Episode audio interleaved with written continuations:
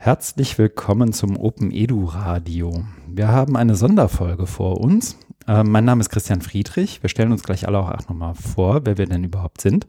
Wir haben eine Sonderfolge ähm, anlässlich des Ausfalls des Hochschulbarcamps 2020 das eigentlich in Essen hätte stattfinden sollen, wegen des Coronavirus beziehungsweise der Angst um den Coronavirus herum ist es nun aber ausgefallen und wir haben uns spontan überlegt, einen Podcast aufzuzeichnen.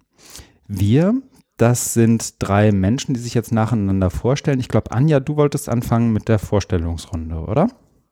Ja, genau, ich fange an. Ich bin Anja Lorenz, ich arbeite an der Technischen Hochschule Lübeck und lebe auch in Lübeck und ähm, ja, macht, baue dort Online-Kurse und mache so viel um ähm, Bildungsinfrastruktur ringsrum. Und ich habe sonst noch auch einen Podcast mit Oliver Tacke zusammen, der heißt Bildung alt entfernt, um den Werbeblock gleich vorauszunehmen. Sehr gut. Ja.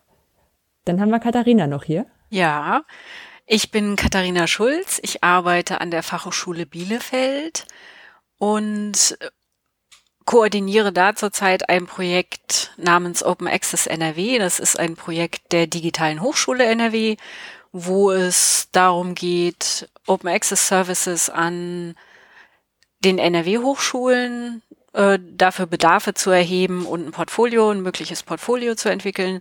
Ich habe vorher vor allem E-Learning gemacht, also selber teilweise konzipiert und gebaut und ähm, bin dann eben in den Open Access Bereich reingerutscht. Und ich wollte eigentlich beim Hochschul-Barcamp äh, ein Podcast-Konzept entwickeln und habe ansonsten ke keine Podcast-Erfahrung.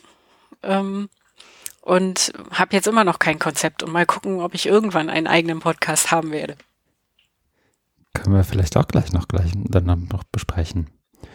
Ähm, ich bin Christian, Christian Friedrich. Ich arbeite nicht an einer Hochschule. Ich hatte aber über lange Jahre das Vergnügen, an Hochschulen zu arbeiten, unter anderem in Lüneburg ähm, und in Hamburg an der TU habe da in verschiedenen Hochschuleinrichtungen im Kontext Digital- und Online-Lehre äh, gearbeitet. Bin derzeit auch noch, äh, ich glaube zum Zeitpunkt der Aufzeichnung irgendwie so noch so knapp vier Wochen, auch noch Referent für Bildung und Wissenschaft bei Wikimedia, äh, Wikimedia Deutschland, dem der Gesellschaft zur Förderung des freien Wissens und dem Verein sozusagen in Anführungszeichen hinter der Wikipedia. Bin aber hier ausdrücklich als Privatperson, so wäre ich nämlich auch beim Hochschulbarcamp entschieden, äh, erschienen. Und beim Hochschulbarcamp ähm, wäre ich vor allem deswegen gewesen oder wäre ich vor allem deswegen erschienen, weil ich ähm, genauso wie Anja auch äh, einen Podcast habe und betreibe, nämlich unter anderem das Feierabend bei Open Education. Ähm, habe aber auch noch einen Podcast, den ich für die HAW Hamburg produziere, ähm, der Hamburg hört ein Hu heißt, der Podcast zur Hamburg Open Online University, um hier auch noch gleich den Werbeblock unterzubringen und jetzt erst vor kurzem gestartet ein Wissenschaftskommunikationsprojekt unter dem Titel Climate Chats interviewe ich ähm, Forscherinnen und Forscher, Aktivistinnen äh, rund um das Thema Klima- und Ressourcenmanagement. Ja, und vielleicht kann man das auch gleich noch hinterherrufen. Ich schließe das einfach an und ihr grätscht mir bitte schnell rein. Ähm, das Open Edu Radio, bei dem wir jetzt hier aufzeichnen, wo dieser Podcast veröffentlicht wird, ist genauso wie Bildung alt entfernt und das Feierabendbier, als auch Hamburg hört ein U, ähm, Mitglied im Podcast-Netzwerk Edufunk, das unter Edufunk FM zu finden ist.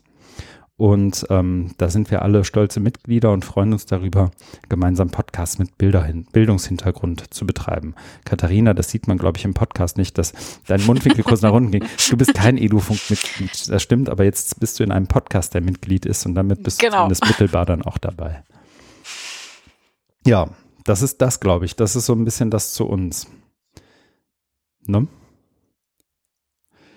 Wir haben uns ja auch überlegt, worüber wir überhaupt in diesem Podcast sprechen wollen. Und dann haben wir uns gleichzeitig angeguckt, was gibt es an Session-Überlegungen, die wir vorher hatten. Also wir haben ja unter anderem zusammen überlegt, ein paar Podcast-Sessions anzubieten.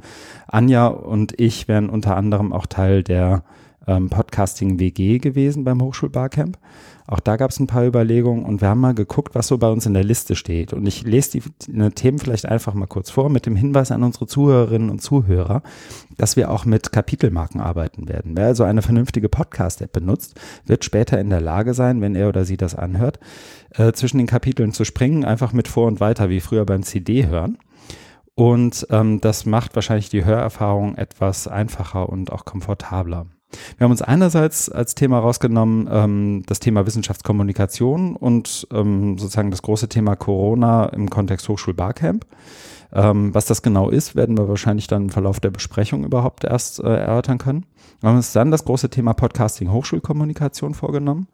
Ähm, vielleicht einen ganz kurzen Schwenk zu Podcasting Basics. Wir haben auch eine Wunschrunde in, bei uns in den Shownotes stehen. Mal gucken, was wir da draus machen. Die heißt im Moment im Arbeitstitel, wenn deine Hochschule einen Podcast machen würde. Punkt, Punkt, Punkt. Und wir wollten einmal kurz, das können wir vielleicht mit den Basics verknüpfen, zu Podcasting Fuck-Ups für Hochschulen sprechen. Das ist sozusagen das inoffizielle Inhaltsverzeichnis dieses Podcasts, ohne zu wissen, ob es hinterher zu genau diesen Inhalten überhaupt kommen wird. Wollen wir mal anfangen mit dem ersten Thema? Ja. Ja. Wenn es Nein sagen, ist ja auch kein, Genau. kein Unterschied. Das würde mich zumindest kurz aus dem Konzept bringen. Also könnt ihr, könnt ihr gerne machen. Ähm, Wissenschaftskommunikation, Corona und Hochschul-Barcamp. Wer von euch mag denn starten? Ich kann ja mal anfangen, vielleicht auch, um das Ganze einzuordnen. Mhm. Also das Hochschulbarcamp hätte stattgefunden. Ähm, was ist das dann? Der zweite Dritter und März wäre vierter. gewesen. Dritter und vierter. Dritte, ach ja, dritte und vierte, zweite wäre ich angereist. Und wir haben am Freitag vorher die Absage bekommen. Ähm, die Absage las sich nicht wie, oh mein Gott, wir werden alle an Corona sterben, sondern war wirklich eine sehr, sehr sachliche ähm, Absage, dass sie sehr abgewogen haben, ob sie es jetzt stattfinden lassen können oder nicht und haben sich dagegen entschieden. Und ich glaube, also ich, in dem Moment habe ich gedacht, so, Mensch, in der Verbreitung ist es noch gar nicht so weit. Aber als Veranstalter ist es eine ganz andere Sache. Ne? Also als Veranstalter möchte man nachher nicht in der, in der Überschrift stehen und sagen, hier beim, äh, äh, beim Hochschulbarcamp haben sich übrigens 20 Leute neu infiziert. Genau. Genau. Also das Und- Lustige ist ja, dass in NRW ähm, fast alle Fälle auf diese Karnevalsparty in Heinsberg oder in der Nähe von Heinsberg zurückzuführen sind. Und äh, ne, das hätte mit dem Hochschulbarcamp ja auch passieren können. Genau, also wenn du einen, eine infizierte Person da irgendwie dazwischen hast, dann äh, kann sich das natürlich weit rum ähm, ähm, rumverteilen. Ähm, ich glaube, im Sinne von Wissen- Wissenschaftskommunikation ist es da halt jetzt genau wichtig zu sagen, okay, gerade wenn Hochschulen ähm, die Sachen ausfallen lassen, nicht zu sagen, oh mein Gott, am besten bleibt ihr alle zu Hause und, und geht in Quarantäne und äh, kauft, äh, kauft alle, alle ganze Mehl und Nudeln im Supermarkt leer. ähm, sondern mal zu schauen, ähm, welche Sachen stehen dahinter, welche Verteilungswahrscheinlichkeiten ist, was ist das Problem eigentlich gerade dran. Ja, also ich habe da auch den, ähm, da hat der der Lars Fischer hat da ein sehr sehr gutes Video dazu gemacht, ähm, Mhm. äh, at Fischblog glaube ich auf Twitter, Mhm. ähm, aus seiner aus seiner Videoreihe Wir werden alle sterben, die sehr viel wissenschaftlicher ist als der Titel vermuten lässt. Ähm, und da hat er eben auch gesagt, so welch, was sind jetzt eigentlich die Risiken, warum also warum nimmt man es erstmal gar nicht so, also warum klingt Grippe erstmal so, als wäre sie, wäre sie äh, schlimmer und was ist jetzt eigentlich das Risiko an diesem Coronavirus? Hm. Ja, mein, mein Eindruck war so, als, als jemand, der zwangsweise die eine oder andere Statistikvorlesung besuchen musste, dass ähm, genauso wie Wahlen irgendwie auch das Thema hier so auch nochmal ein ganz gutes, äh, ganz gutes Beispiel ist, um irgendwie Wahrscheinlichkeiten auch nochmal zu zeigen und, und Signifikanzen und, und all diese Sachen. Ähm, und da vielleicht auch, wie soll ich sagen, das, was uns ähm, Studierende irgendwie im ersten, zweiten, dritten Semester teilweise ja lernen, so, so in, im Kontext Grundlagen, auch nochmal irgendwie zu kontextualisieren und mit einem gesellschaftlichen Problem so zu versehen, dass es irgendwie relevanter wirkt. Ne? Aber das kann vielleicht auch mal ein eingeschränkter Blick sein als jemand, der mal sowas studieren musste, durfte. Ja, meine Wahrnehmung ist, dass eben sta gerade Statistik häufig missverstanden wird. Ähm, und naja, halt auch gerade in dem Zusammenhang. Ähm, also ich habe so den Eindruck, gab es dann auch diverse äh, Artikel zu, entweder die Leute neigen zu totaler Überreaktion und Panik oder sie ignorieren es halt und eigentlich ist beides falsch. Und ich habe eben schon ein bisschen den Eindruck, dass die Wissenschaft oder die Ärzte es nicht schaffen, so richtig zu kommunizieren in die Öffentlichkeit, worum es jetzt gerade wirklich bei diesen ganzen Maßnahmen geht. Und aber Leute wie Lars Fischer oder auch der andere Lars, der auch bei Spektrum ist, ist auch auf Twitter, äh, Lars Dietrich, glaube ich. Genau. Ähm, die äh, ne, schreiben da immer wieder dann gute Blogbeiträge zu und, und Tweets und so weiter. Und aber irgendwie kommt es trotzdem nicht so richtig an. Und das ist so insgesamt ähm, was, was ich in der Wissenschaftskommunikation leider wahrnehme, dass eben viel in der Öffentlichkeit überhaupt nicht richtig ankommt. Und ich weiß immer nicht so richtig, ob es wirklich an den Wissenschaftlern liegt. Also, ne, wenn man so gute mhm. Leute hat, wie ähm, also ne, Lars Fischer zum Beispiel ist ein echt gutes Beispiel, weil er ja auch witzig ist und das runterbricht, so dass man es versteht und aber trotzdem wird's nicht wahrgenommen. Also was soll man da noch tun? Ja, also wahrscheinlich kommst du auch, ähm, wenn jetzt äh, ähm, wie soll denn Leute außerhalb der Hochschulblase fragen würde, das ist natürlich wieder toll, dass wir, also auf dem Hochschulbarcamp hätten ja. wir die auch nicht getroffen, ähm, dann kennen sie wahrscheinlich Harald Lesch, mhm. Ranga Yogeshwar und dann hört es aber wahrscheinlich schon auf. Ja. Da wird Mighty Nguyen King wird schon, schon, schon schwierig. Ja. Und dann geht's, äh, wird's, wird's ganz kompliziert. Also Wissenschaftspodcasts, wo es ja auch nochmal ein Podcast-Netzwerk mhm. gibt, in dem, ich glaube, ihr seid da auch drin, ne, Christian? Mhm. Ähm, ne, also da gibt's auch nochmal ein ganzes Netzwerk an ganz vielfältigen Podcasts aus verschiedenen Wissenschaftsgebieten. Also ist nicht so, als gäbe es nicht genug Angebot und im Einzelnen haben die sicherlich auch ihre, ihre Hörerschaften, aber ähm, ich bin mir nicht so richtig sicher, ob das an den Medien liegt, ohne die jetzt genau benennen zu können, äh, die das dann ähm, verbreiten ja. oder die dann einfach mal jemand reden lassen müssen, der sich da auskennt. Aber selbst die laden ja auch Virologen aus ein und sowas, das ist jetzt nicht. Ich glaube ehrlich gesagt, dass also es gibt ja letztendlich, wenn du so willst, grob runtergebrochen irgendwie drei, drei bis vier AkteurInnengruppen. Also so das eine sind ja sozusagen die, die WissenschaftlerInnen selbst, so, die äh, nach meiner Erfahrung äh, selten ein Talent dafür haben, so zu kommunizieren, dass jemand das äh, quote unquote in der Fußgängerzone versteht, was du da gerade sagst. Ähm, da gibt's aber, wie, wie immer bei, bei allem irgendwie auch gute Gegenbeispiele. Was ich eher als strategisches Thema sehe, ehrlich gesagt, ist die Art und Weise, wie Hochschulen das selbst organisieren. Also mir, mein Eindruck ist häufig, dass das Thema Wissenschaftskommunikation immer noch was ist, was irgendwie so, so, wenn es manchmal gut und manchmal schlecht läuft, irgendwie in dem, in dem jeweiligen Forschungsbereich oder in dem, in dem Institut irgendwie gemacht wird, so falls da jemand ein Händchen für hat.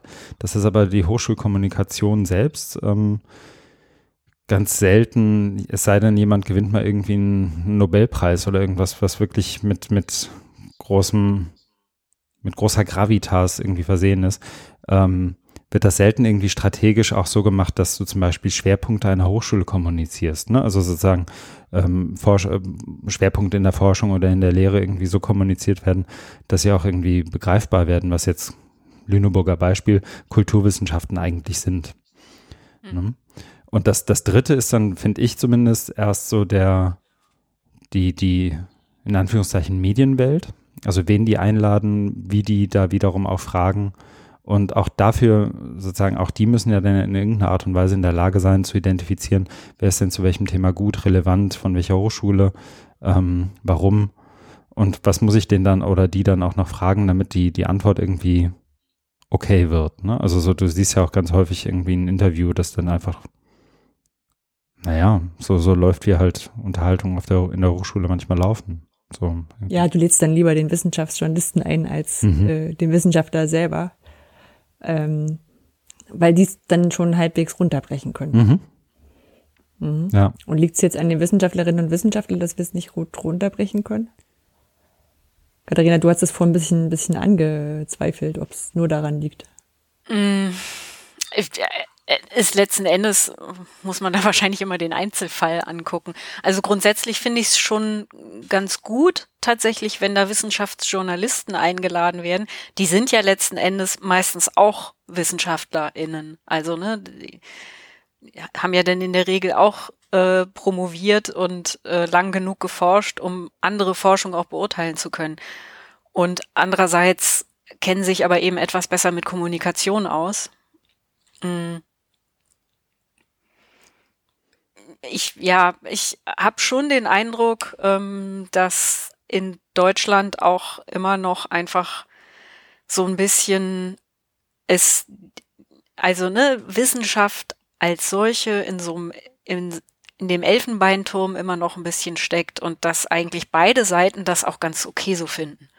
Also sowohl die Öffentlichkeit als auch die Wissenschaft. Ähm, die, man hört vielleicht die Quotation Marks. Hm. Ähm, hm. ich weiß gar nicht, ich glaube, ich würde das, ich würde da die Verantwortung oder die Schuld gar nicht bei einzelnen Leuten suchen, sondern ich glaube, dass das eine Grundfrage ist, da kommen wir, glaube ich, an verschiedenen Punkten im Laufe dieser Unterhaltung noch, wenn ich so die Themenliste erinnere, auch wieder zu, was incentiviert wird. Also bist du als, äh, jetzt könnte man irgendwie groß mit Impact-Faktoren und sonst was anfangen, aber wenn du als Wissenschaftlerin, als Wissenschaftler nicht incentiviert wirst, irgendwie darüber zu sprechen, was du da gerade tust und darüber und das auch so zu lernen, dass andere wiederum das verstehen, was du da tust, ähm, wird es halt sehr, sehr schwierig. Und ich glaube, einer der Gründe, warum die WissenschaftlerInnen sich ganz wohl damit fühlen, dass die WissenschaftsjournalistInnen darüber sprechen, was sie da tun, ist, ähm, die eigene Forschung ist einem selbst dann irgendwie dann nach meiner Erfahrung zumindest immer noch so ein bisschen am ehesten heilig, wo die Nuancen und die Nebensätze und die Einschränkungen und so weiter noch mitkommuniziert werden müssen. Wenn du mit ForscherInnen irgendwie über die Forschung anderer sprichst, dann sind die da schon sehr viel, dann können die, die Forschung anderer können die meistens besser erklären als die eigene. Ist mein, mein Eindruck. So, frag mal, frag mal irgendeinen Bildungsphilosophen oder sonst wen, ähm, irgendwie die, die, genau, ich habe ich hab wen im Kopf. ähm, irgendwie bestimmte philosophische Ansätze oder sowas zusammenzufassen. Solange das nicht diejenigen sind, die derjenige beforscht hat, kann er oder sie das meistens in zwei, drei Sätzen abhandeln, weil da irgendwie noch genug 80-20-Regel mhm. bei ist. Sobald das aber die eigenen Sachen sind oder die Sachen, zu denen die Leute selber was geschrieben haben, müssen sie dir gleich einen ganzen Vortrag halten mit irgendwie Fußnoten und Einschränkungen und Verweisen und, und allem, was damit sonst zusammenhängt. Das ist zumindest mein, mein Eindruck. Aber ich, wenn man dann selber nachgefragt ja. äh, wenn man selber nachgefragt wird, dann, äh, wenn du sagst so, ja, aber man, man darf dann diesen Nebenaspekt nicht, nicht vernachlässigen mhm. und, und versucht diese Nebenaspekte immer schon vorzudenken. Genau. Und dann, äh, und dann wird's komplett belanglos, was du sagst. Aber das ist ja schon fast äh, eigentlich ein Expertenproblem und nicht, ähm, also ich glaube, ne, das geht auch jedem Menschen, der ein Hobby hat und sich da besonders gut mit auskennt, so. Ne? Wenn, wenn du den dann fragst, empfehl mir doch mal ein Mikrofon. Und dann ne, kommt halt auch gleich ein ganzer Vortrag. Ist, Hast du die Erfahrung gemacht, ja? Nee. Stimmt, du wolltest ja einen Podcast starten. Hast, weißt du, welches Mikrofon du hast? Dein Headset klingt jetzt noch gar nicht so schlecht, zumindest am Anfang. Ist nee, das, das, das Headset habe ich mir ausgeliehen. Ähm, und ich hatte auch, ich wollte ja ähm, ähm, mit meiner Mitbewohnerin an der Open Science äh, ähm, wie heißt das, Erasmus Plus äh, Staff Week in Norwegen teilnehmen, in Trondheim an der Uni. Und ähm, wahrscheinlich klappt das wegen Corona zumindest meinerseits nicht. Ich hatte die Idee, da einen ähm, Podcast aufzunehmen, jeden Abend mit äh, meiner Mitbewohnerin. Also Anregung war das Biathlon-Doppelzimmer, ähm, wo zwei Biathleten, die sich immer das Zimmer teilen bei Wettkämpfen, ähm, halt einen Podcast aufnehmen. Und ich dachte eben auch, na, wir könnten schön abends immer ähm, kurz den Tag Revue passieren lassen. Genau, und ich hatte da schon von äh, jemandem eine ähm, Empfehlung für ein Mikrofon bekommen. Genau. Und die, möglicherweise werde ich das jetzt doch nicht kaufen, weil ich erstmal für dieses äh, Setup keinen ähm, keinen Nutzen habe. Hm. Hm. Sehr schade, aber dieses Format haben wir ähm, gibt's ja auch von der von aus dem Edufunk-Netzwerk äh, äh, mit der Republika WG. Hm. Ah, ja. An dem so die Republika stattfindet. Wir wissen noch nichts. Wir haben jetzt äh, März Anfang. sind, ähm, sind ja noch zwei Monate. Genau. Sind ja noch zwei Monate, aber es wird wärmer. Ja. Ähm, dann ähm, werde ich da auch mit aufnehmen. Mal gucken. Ah, sehr schön. So ein Rückblicksformat ist ganz cool. Ja. Ähm, aber weil du es gerade sagst, es ist ja so ein bisschen schade, also dass das Podcast, äh, dass das Barcamp ausgefallen ist, ist generell schade, aber auch so, weil so ich erwartet habe, dass das nochmal so eine Gruppe an Menschen zusammenführt, mit denen ich sonst so gar nicht so viel zu tun mhm. habe. Das sind nämlich die Leute in der Hochschulkommunikation. Mhm. Ähm, was halt ähm, interessant ist, weil wir eingeladen worden sind, weil wir Podcasts machen mit so ein bisschen Forschungshochschul irgendwas Bezug. Ähm, aber also unsere Marketingabteilung, mit der habe ich noch nicht gesprochen. Deswegen zumindest. Mhm. Und auch so haben wir jetzt nicht so wahnsinnig viel miteinander zu tun. Ähm, und das ist jetzt böse, also die berichten halt auch querbeet, aber mhm. das ist alles so ein bisschen pressemitteilungsmäßig. Also das ist bei uns eben eigentlich ganz schön. Ähm, also ich war auch schon mal auf dem Hochschulbarcamp und habe da auch so ein paar Kommunikationsleute äh, kennengelernt, denen ich auch immer noch äh, auf Twitter folge oder wir uns gegenseitig. Und also ich habe ganz früher auch mal ähm, für ein äh, Branchenblatt, das PR-Magazin, so kleine Meldungen geschrieben. Also ich bin so ein bisschen in dieser Kommunikationsblase mal drin gewesen, nicht für Hochschule, sondern eben eher so PR und ähm, fand das immer schon ein interessantes Thema. Und ähm, es ist jetzt halt zum Beispiel so, wenn wir im Projekt irgendeine Meldung haben, ähm, habe ich mit der Kommunikationsabteilung bei uns auch ähm, die Absprache, dass, also ich schreibe die Texte vor und die veröffentlichen es dann. Ähm, hm. Das funktioniert bei uns halt eben auch ganz gut.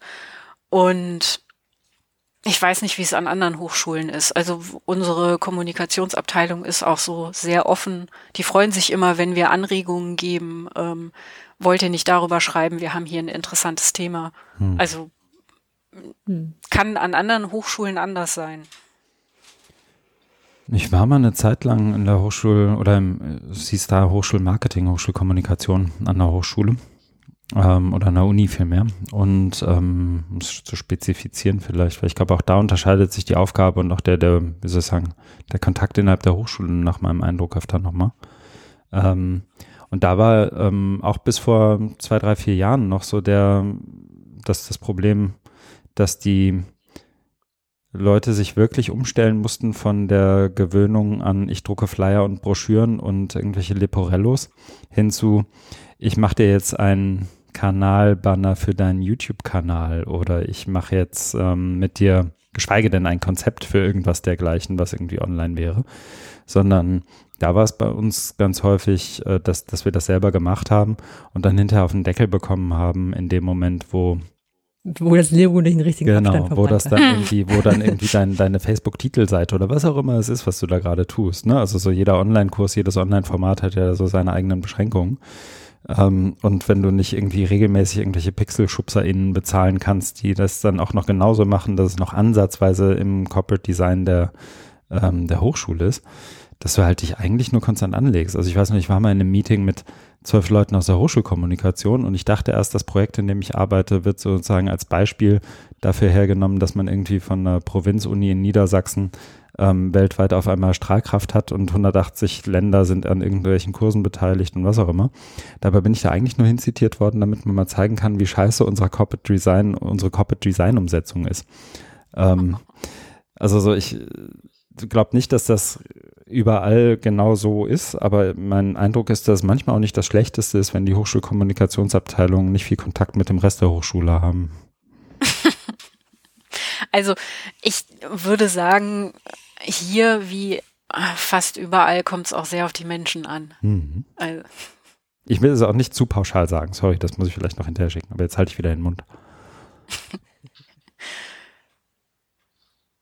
Gut, wir hatten ja, wir hatten ja mit dem Hochschulbarcamp das Podcasten als Schwerpunkt. Ich versuche das einfach mal, mal rumzubiegen äh, in der Hochschulkommunikation. Wie gesagt, wir machen ja alle Podcasts, also Katharina bald.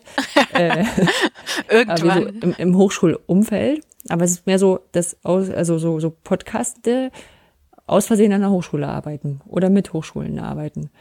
Oder beziehungsweise, nee, Christian, denn, denn, denn, denn Hamburg hört ein Ho, ist schon direkt von der Hochschule beauftragt und ja. ist quasi auch ein, ein Strang, ne? Aber thematisch trotzdem, ich sag mal, nicht so, dass es versucht, die ganze Hochschule abzubilden, sondern diesen kleinen Teil an äh, an, der, an, den, an dem online offenen Lernangebot der, der Hochschule. Ne?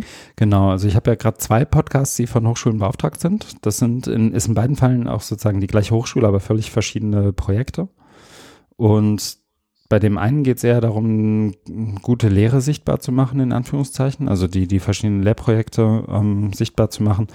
Das ist in dem Fall dann aber auch von der ähm, wie soll ich sagen, der zentralen Stelle, die eben für sowas äh, an der Hochschule zuständig ist, beauftragt.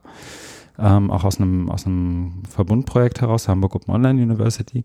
Und ähm, da ist es so, dass glaube ich, schon auch der Wert als solcher erkannt wurde für, für die, die Kommunikation der Hochschule, gleichzeitig aber auch der Wert des Podcastens, um das zu adressieren, was wir vorher hatten, nämlich dass, dass Menschen selten sozusagen als Expertinnen und Experten in der Lage sind, über ihre Themen so zu sprechen, dass Menschen sie sofort kapieren oder sich irgendwie da direkt reinversetzen können, das einfach mal zu üben. Also einfach mal Menschen so, so ein Headset oder ein Mikro vor die Nase zu halten und zu sagen, so und hier sprechen wir jetzt mal rein, 20, 30 Minuten über, über deine Themen, über das, was du täglich tust. Und wir üben äh, in diesen Gesprächen dann auch mal wirklich gemeinsam, sich, sich dem so anzunähern, dass es einerseits eine gewisse Wissenschaftlichkeit nicht verliert, aber andererseits trotzdem verständlich bleibt und nicht in, in 80 Nebensätzen landet. So, und das ist eigentlich bei beiden Podcasts so ein Stück weit die, die Idee. Diesen Punkt finde ich auch, also glaube ich, dass der auch der Hochschul, der Wissenschaftskommunikation immer ein bisschen im Weg steht, dass du als Wissenschaftlerin, Wissenschaftler nicht wirklich antrittst, um Sachen in einem Mikro zu sagen oder irgendwo auf einer Bühne zu stehen. Mhm. Und das passiert dir aber schon, wenn du irgendwo auf Konferenzen bist und dort einen Vortrag hältst. Da kannst du dich jetzt drum rummogeln, indem du noch einen Journalartikel schreibst. Ähm, das ist dann, ist dann nicht so schlimm, aber mh, mm, ich sag mal so, als, als, keine Ahnung, nehmen wir uns, stellen wir uns den Klischee von nerdeten Mathematiker in, in irgendwelchen hohen Stochastik, äh, nee, Statistikgeschichten, irgendwas vor. Ähm, der würde wahrscheinlich die ganze Zeit lieber seine Tafel voll schreiben und, und Kreidestaub von den Klamotten putzen, als hier äh, jemanden wie, wie dir zu erklären, was er da mhm. ausrechnet hängt, glaube ich, auch stark damit zusammen, was das Ziel der Kommunikation ist. Ne? Also möchtest du, möchtest du vermitteln, dass deine Hochschule wissenschaftlich wirklich ernst zu nehmen ist, dann ist es vielleicht gar nicht so schlecht, mir, also so den, den Regler bei Wissenschaftlichkeit möglichst weit hochzudrehen, bis, es, bis er fast übersteuert ist, um mal in Podcasting-Sprech zu bleiben. Ähm, möchtest du vielleicht ähm, potenzielle Studierende dazu animieren, sich in deine Hochschule einzuschreiben?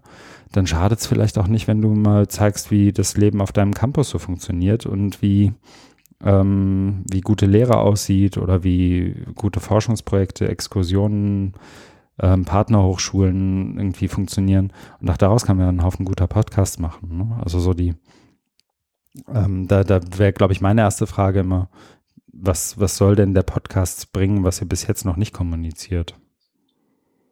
Ja, da habe ich auch drüber nachgedacht, als du jetzt gerade quasi nochmal bestätigt hast, dass die beiden Podcasts ja irgendwie in einem, in einem Thema eingegrenzt mhm. sind, also auch wenn man es weit fassen kann. Ähm, der, der, äh, der, also Podcast ist so viel gesagt, glaube ich, weiß ich nicht, wie die mittlerweile technisch dastehen, ähm, von der TU Chemnitz, mhm. äh, den ich, weil ich da mal gearbeitet habe, noch auf dem, auf dem Schirm habe.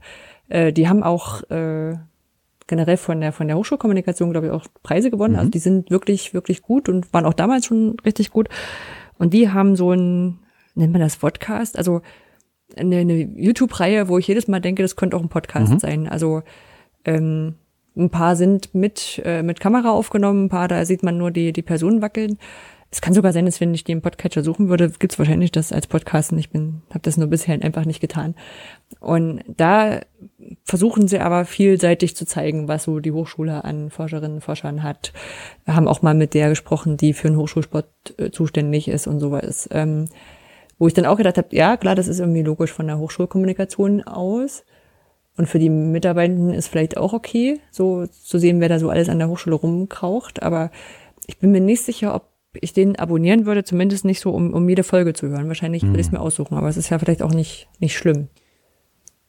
Ja, was, ich meine, eine Zielgruppe, die, glaube ich, dabei oft nicht intuitiv nicht mitgedacht wird und richtigerweise intuitiv, glaube ich, sogar nicht mitgedacht wird, ist ähm, auch, auch intern. Ne? Also wie, wie häufig passiert es mir, dass ich irgendwie drei Menschen, die allesamt coolen Kram machen, ähm, die, die sozusagen an einer Hochschule angestellt sind, ähm, als, als Forscherinnen, als Verwaltungsangestellte, was auch immer, irgendwie arbeiten und die kennen sich untereinander nicht.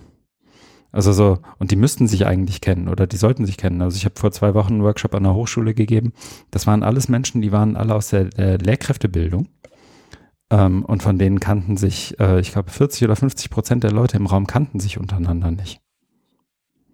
Und ähm, ich glaube schon, dass, also so dadurch, dass Hochschulen ja so verästelt und dezentral organisiert sind, ähm, da kann so ein Rundumschlag, wie du ihn gerade beschreibst, bei der TU Chemnitz vielleicht sogar dazu beitragen, dass die Hochschule untereinander hinterher nach zwei, drei Podcast-Jahren irgendwie besser kommuniziert und das nach außen vielleicht gar nicht so eine große Wirkung hat, außer, ach guck mal, die haben ja einen witzigen Hochschulsport.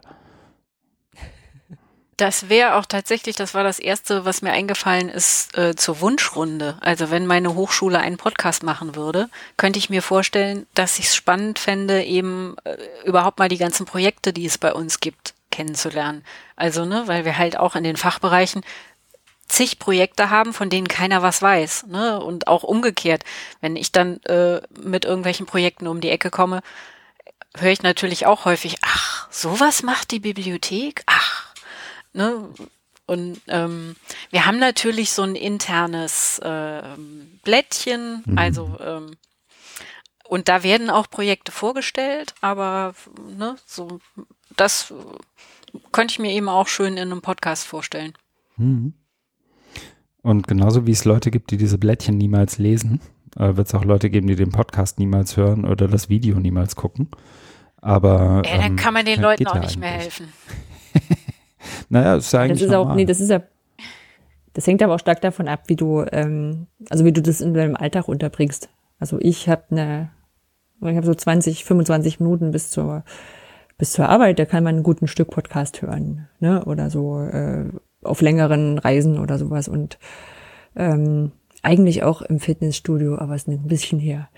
aber ähm, vorher, also als ich noch in Chemnitz gearbeitet habe, dann habe ich, äh, bin ich morgens von der Hausnummer 2 in die Hausnummer 7 gelaufen und ah. äh, das war keine Zeit, um Podcast zu hören. Und dann, weiß ich nicht, war auch von der Technik das noch ein bisschen schwieriger. Mhm. Also ging da die Smartphones gerade erst los.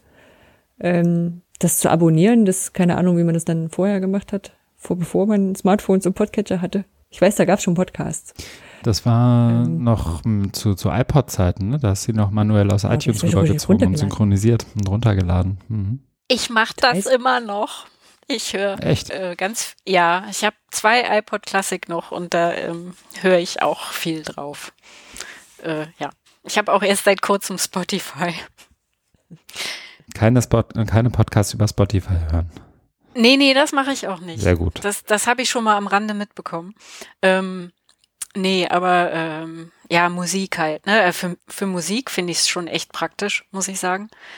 Ähm, ja, also wann ich Podcasts hören soll, ist für mich auch immer so ein bisschen ein Problem. Weil ich, also, ne, wenn ich zuhöre, dann möchte ich auch wirklich zuhören und da gibt's irgendwie nicht so richtig viele Zeitfenster.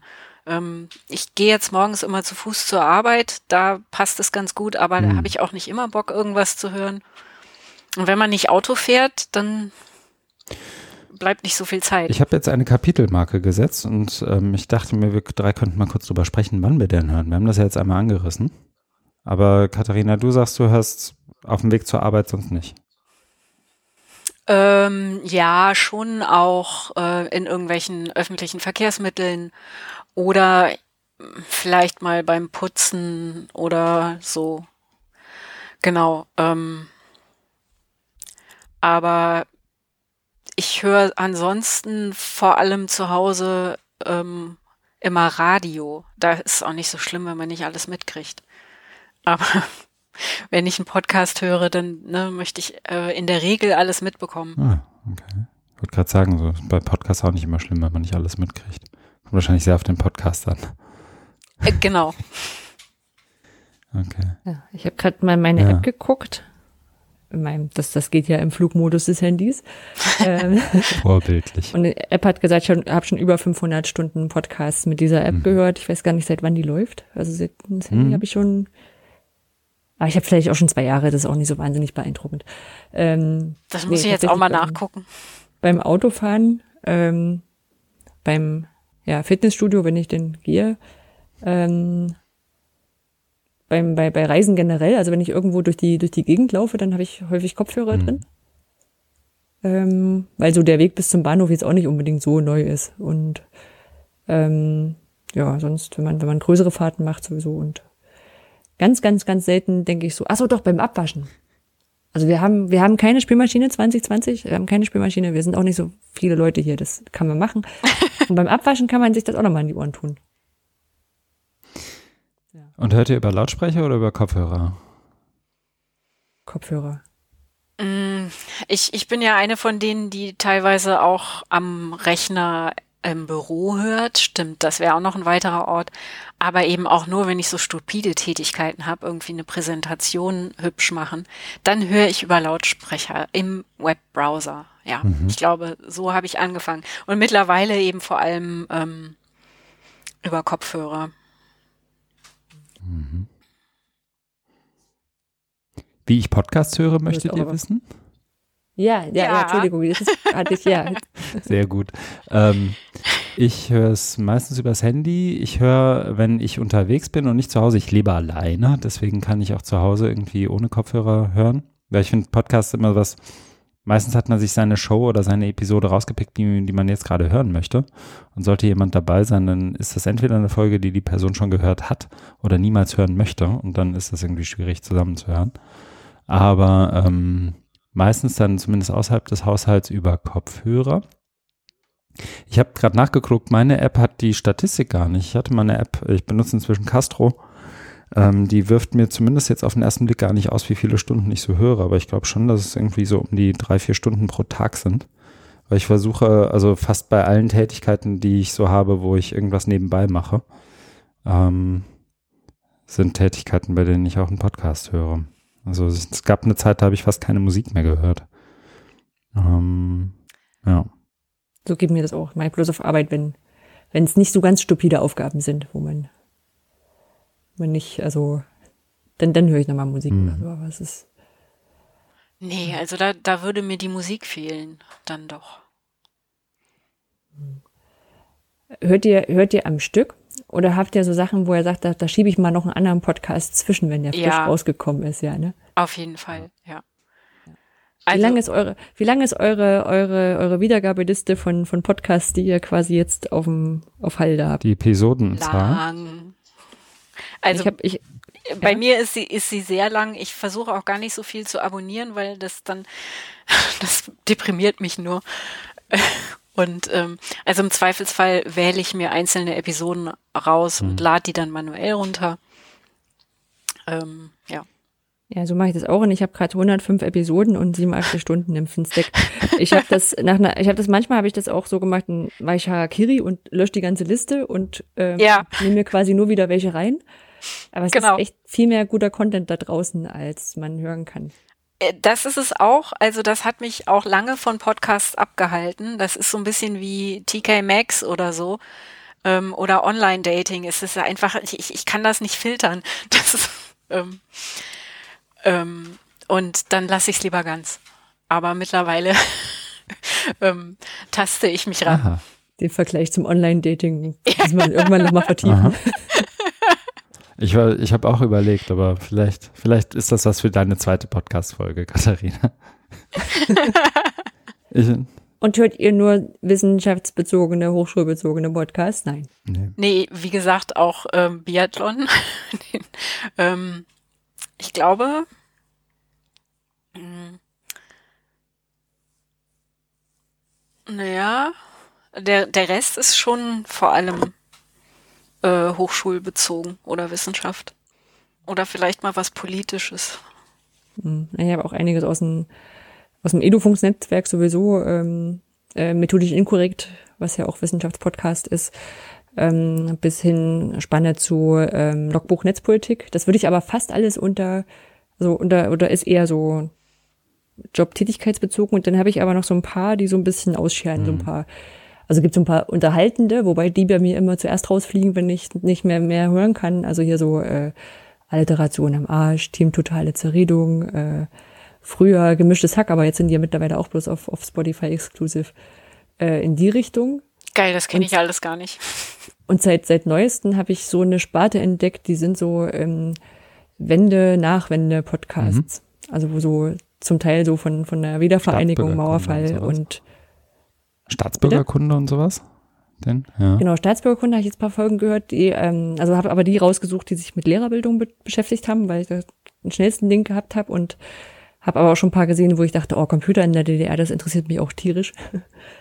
Und jetzt gibt's, ähm, wurde uns neulich empfohlen äh, aus, den, aus der Hörerschaft, äh, äh, keine Jungpioniere. Das sind so Menschen, die irgendwie in den 90er Jahren geboren sind oder, oder um, ums Jahr 90 und so mit, also nicht mehr in der DDR gelebt haben, aber ganz viele von den DDR-Geschichten quasi noch in ihrem Jugend und Kindheit mhm. hatten. Und fühle ich mich betroffen, deswegen bin ich da jetzt gerade so ein bisschen, bisschen dabei.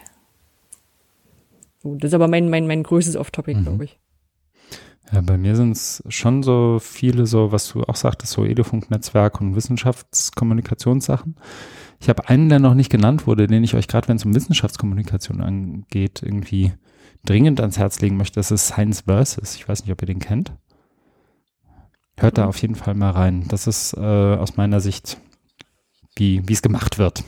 Nur, nur noch so, ab sofort. Ähm, das ist, mh, die nehmen sich im Prinzip eine große, eine große Frage immer. Also ich habe jetzt gerade beim, beim Gucken in die Podcast-App gesehen, sie haben jetzt gerade was veröffentlicht zu Corona. Ähm, und sie stellen im Prinzip Facts against Fiction auf und gucken dann, äh, what stacks up. Und haben immer Zitierlisten pro Podcast-Folge zwischen 100 und 150 wissenschaftliche äh, Beiträge, die sie irgendwie anbringen und es trotzdem zugänglich machen. Und es kommt aber nicht so alle zwei Folgen, äh, zwei Wochen eine neue Folge raus, ne? Das dauert. Nee, nee, die sind äh, tatsächlich, ähm, das ist ein durchaus kommerziell betriebener Podcast. Also es ist von Gimlet Media, hier die Bude, die von, ähm, von Spotify gekauft wurde vor, ich glaube, inzwischen zwei Jahren. Sind aber noch frei verfügbar und mit Feed und so im offenen Netz und kann man darüber hören. Und ähm, witzigerweise, ich mag das sehr, manche nervt es nach meiner Erfahrung, äh, von einer australischen Moderatorin, die einen sehr quirky, witzigen Humor hat, aber eben auch einen australischen, englischen Akzent. Und das muss man dann, glaube ich, zumindest bis zum gewissen Grad mögen, wenn man da so reinhört. Oh, da muss ich unbedingt mal reinhören. Ich liebe Australisch. Ja, dann ist sie super. Das, das mach ja. mal. Also ich, ich mag es auch gerne, aber es, ich habe auch schon gehört und ich kann das verstehen, dass manche Menschen davon so ein bisschen abgeschreckt werden. Nee, und sonst, ich habe ein paar Podcasts, die ich mir immer auf Halde lege. Also This American Life zum Beispiel höre ich äh, immer bei langen Autofahrten. Oder wenn ich wirklich irgendwas mache, wo ich weiß, ich kann das am Stück hören. Das sind so Podcasts, die ich gerne am Stück höre. Ähm, aber sonst höre ich ganz viel auch so zwischendurch und hier nochmal drei Minuten, dann nochmal ein fünf Minuten Snippet und dann nochmal sieben und hier auf dem Weg zum Bäcker nochmal drei. Also wirklich so sehr in, in so kleinen Stints. Hört ihr immer zu Ende oder sagt ihr auch mal, nee, das, das war nix. Das höre ich jetzt nicht zu Ende. Also bei denen, die ich regelmäßig abonniere, die höre ich eigentlich schon zu Ende. Es sei denn, ich habe sie nur reingenommen, um ein bestimmtes Kapitel zu hören. Na, mhm. Also gerade wenn, wenn man so einen Podcast eine Weile nicht gehört hat und denkt dann, oh, jetzt würde ich aber gerne die die Sachen, die da empfohlen haben, ähm, auch nochmal nachhören, dann, dann, dann schalte ich mich da durch. Das nicht zu Ende hören ist eher sowas mit, ähm, wenn ich einen neuen Podcast teste irgendwie, wenn ich mhm. dann sage, so, passt das jetzt, passt das nicht, äh, muss ich da mal gucken. Ne? Also jetzt vielleicht auch, ähm, also mit dem, mit dem ersten Beispiel zum Beispiel, ich habe gestern mal reingehorcht in den ESC-Schnack, also ist äh, hier von der von Eurovision äh, Song Contest. Richtig, ja ähm, ist von einer äh, einen sehr netten äh, Bekannten aus, aus Kiel. Äh, die Daniela macht das mit jemandem zusammen, den ich glaube ich noch nicht kenne. Ähm, ah, die ähm, kenne ich glaube ich auch von Twitter. Äh. Kiel Sailing beziehungsweise Danielas ja. Gedanke. Ja, ja, ja genau, ja, ja. genau. Die äh, machen den Podcast und ähm, ich dachte jetzt, dieses, dass denen doch bestimmt das Auswahlverfahren des aktuellen Beitrags überhaupt nicht gefallen hat und sie wollten über den isländischen Beitrag reden und deswegen habe ich da reingeschalten äh, und hab, hab mich aber nur, ja, ich glaube, die gewinnen hab dann, hab dann quasi direkt vorgespult zu, äh, wir, wir reden über das Auswahlverfahren und dann weiter zu andere Länder. Und da fand ich es fast doof, dass die nicht noch mehr Kapitelmarken gehabt haben und ich quasi erstmal so gucken musste, also es hieß dann Beiträge anderer Länder und dann erst an Großbritannien und Frankreich vorbei zu bis zum Isländischen. Mhm. Vorspulen. Spulen. Spulen, genau. Spulen. mhm. Ja, das ist was, was, also ich höre meistens die Podcasts, die ich hören möchte, auch zu Ende. Es gibt manchmal Sachen, ähm, mir passiert das bei hier Bildung, Zukunft, Technik zum Beispiel. Das ist mein prominentes Beispiel, glaube ich, aus dem Edufunk-Netzwerk, wo ich weiß, manchmal wird mir die Diskussion zu fad, um da irgendwie beizubleiben. Also so, ähm, wo ich dann denke, ah, nö, das könnte jetzt auch ohne mich weiter diskutieren. Aber sonst bin ich eher jemand, der so Podcasts auch bis zum Ende hört. Also es muss schon viel schief gehen. Die Podcasts, die ich abonniert habe, die haben so, so eine Art Vertrauensvorschuss meistens und dann gebe ich denen nochmal zehn schlechte Minuten, bevor ich sie wegmache. Ja, ich habe eben eigentlich auch so da, den Anspruch, den ich von Filmen und Büchern mitbringe, dass ich, ne, wenn ich was anfange, dann will ich das auch bis zum bitteren Ende das konsumieren. Ich bei anderen Sachen gar nicht. Entschuldigung, dass ich ins Wort falle. Bei Büchern ist es bei mir grundsätzlich so, dass ich nach 50 Seiten aufgebe, es sei denn, es ist wirklich gut.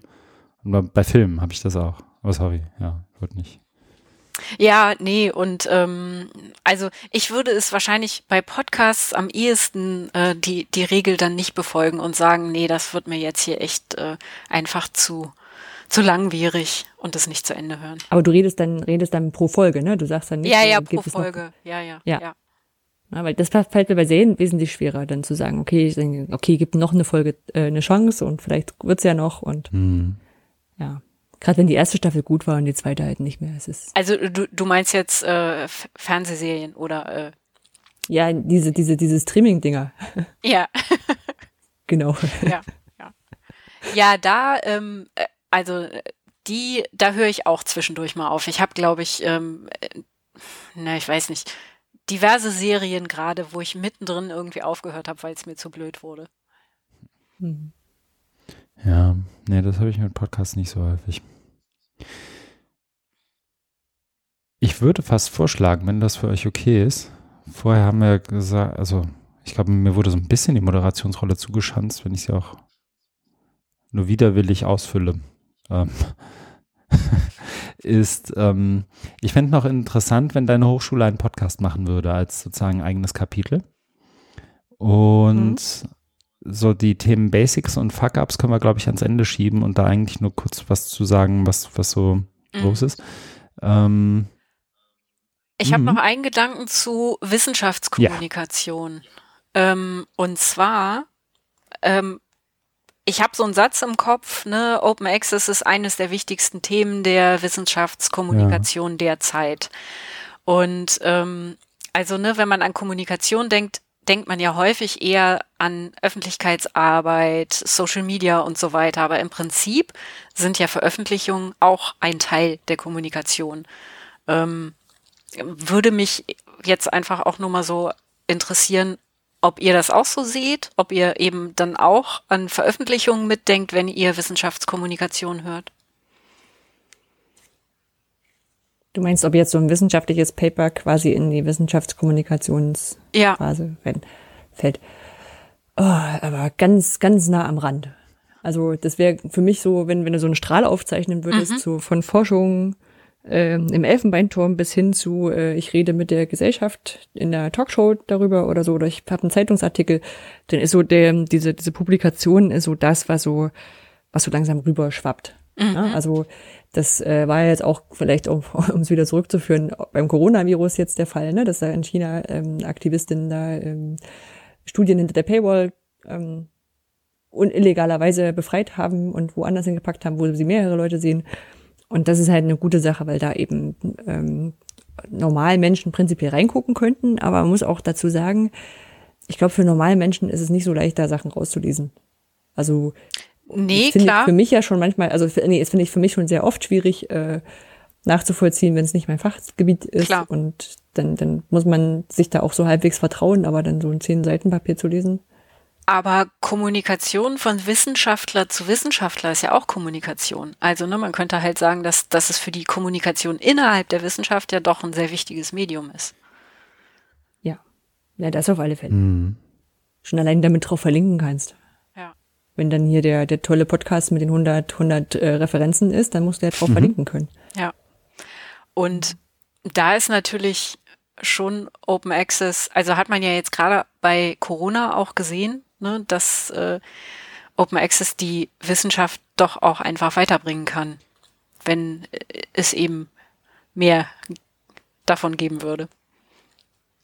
Ja, auf jeden Fall. Ich glaube, wirst hier niemanden haben, der sagen, auch die armen Verlage, die sollen mal bitte gerne weiterhin 40 Euro pro Artikel nehmen. Sonst, ja.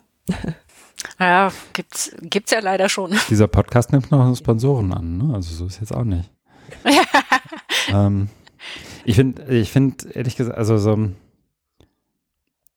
ich finde, es hat, es hat, hat, definitiv einen Aspekt, also sowohl Open Access als auch, wir hatten jetzt ja noch in, in unseren Show Notes stehen oder im Pad stehen, vielmehr die, die ähm, Open Science, Open Education und da würde ich jetzt Open Access mal zusortieren, einfach ohne da irgendwie groß über Hierarchien zwischen den drei Feldern sprechen zu wollen. Ich finde, es hat auf jeden Fall Aspekte auch von, von Kommunikation. Ähm, was ich glaube, was du ja auch ansprichst, ist, wenn du Kommunikation und Wissenschaftskommunikation als Kommunikation zwischen wissenschaftsbetreibenden Menschen siehst, dann ist das, glaube ich, noch das Feld, wo Open Access am wenigsten, zumindest wenn du Wissenschaft als aus der Institution herauskommt, wo das noch am wenigsten, wo Open Access am wenigsten eine Rolle spielt. Aber gerade in dem Moment, wo du sozusagen in die, ne, also wenn du mein Science versus Beispiel nimmst, 120 Zitationen pro Folge, oder wenn du selbst hier den, den Podcast zu, zu Klimafragen, den ich da mache, wenn die Leute mir ein äh, Journal zuschicken und das liegt hinter irgendeiner Springer-Paywall und das kostet 40 Euro, äh, dann merken die das im Zweifel gar nicht. Ähm, und unter den Wissenschaftsbetreibenden, wenn die gerade nicht an irgendeiner Hochschule sind, die äh, die noch auf, auf Streik ist oder irgendwie auf, oder wo die, die, die sozusagen die, die ähm, Subscriptions noch nicht noch oder wieder abgeschaltet hat irgendwann mal, dann merken die das teilweise selbst gar nicht, dass die Dinger, die sie da verlinken, irgendwie hinter einer Paywall liegen. Und ich glaube, das ist das eigentliche Problem. Ähm, also ich glaube, die, die in den Wissenschaft, in den westlich, nördlich, wie auch immer du sagen möchtest, wissenschaftsbetreibenden Institutionen ist Open Access gar nicht so ein, so ein, so ein großes Thema, wie das außerhalb der Hochschule ist. Ähm, es ist aber für das, was so drumherum passieren kann, wahnsinnig wichtig, ähm, da in irgendeiner Art und Weise drauf einzugangen. Aber das ist dann sozusagen der, der Zugang und nicht die Zugänglichkeit, ne? weil was Anja auch sagt, ist, wenn ich mir irgendein Paper angucke, was mit meinen Disziplinen irgendwie nichts zu tun hat, äh, oder selbst wenn es mit meinen Disziplinen was zu tun hat, stehe ich halt voll auf dem Schlauch. Also wenn ich den Abstract nicht verstehe, lese ich nicht weiter. Und wenn ein Abstract nicht so geschrieben ist, dass ich ihn verstehe, dann hilft er mir auch nicht. Und da müssten dann eigentlich die, die eigentlichen Kommunikationsprofis erst ansetzen und, und was draus machen. Wenn das Sinn ergibt. Ja. Ähm, ja, äh, ich glaube, das sind zwei ganz unterschiedliche Fässer. Ähm, also, ne, ich, ich glaube schon auch, dass tatsächlich der freie Zugang auch sogar ähm, für, also innerhalb der Wissenschaftscommunity schon auch noch ein hohen Stellenwert hat. Ähm, weil im Detail dann doch auch ähm, oft der Zugang einfach verbaut ist, auch äh, wenn man an irgendeiner Institution sitzt. Und das ist, es wird im Zweifelsfall halt auch immer schlimmer werden. Ähm,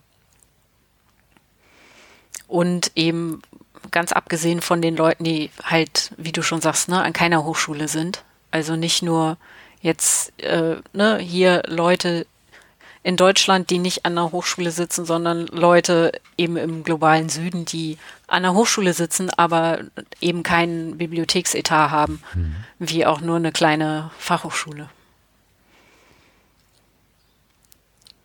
Ja, ich will das auch gar nicht, äh, also mir liegt vieles ferner, als das kleinreden zu wollen. Ich glaube nur so, der, der eigentliche Effekt, dieser, den der, der Open ganz oft zugeschrieben wird, so, so die, die, das große verstärkende, öffnende, demokratisierende Ding, das wird oft überschätzt und ich glaube, das ist auch bei Open Access so. Hm. Ja, das, das, vielleicht bin ich da noch zu äh, optimistisch. Der würde ich aber nur halb mhm. zustimmen. Also ich glaube, dass das Offenheit was ist, wo du, wenn, solange du es erstmal nicht hast, äh, vermisst du es vielleicht nicht, aber wenn es dir so ein bisschen gegeben wird, dann forderst du es ein.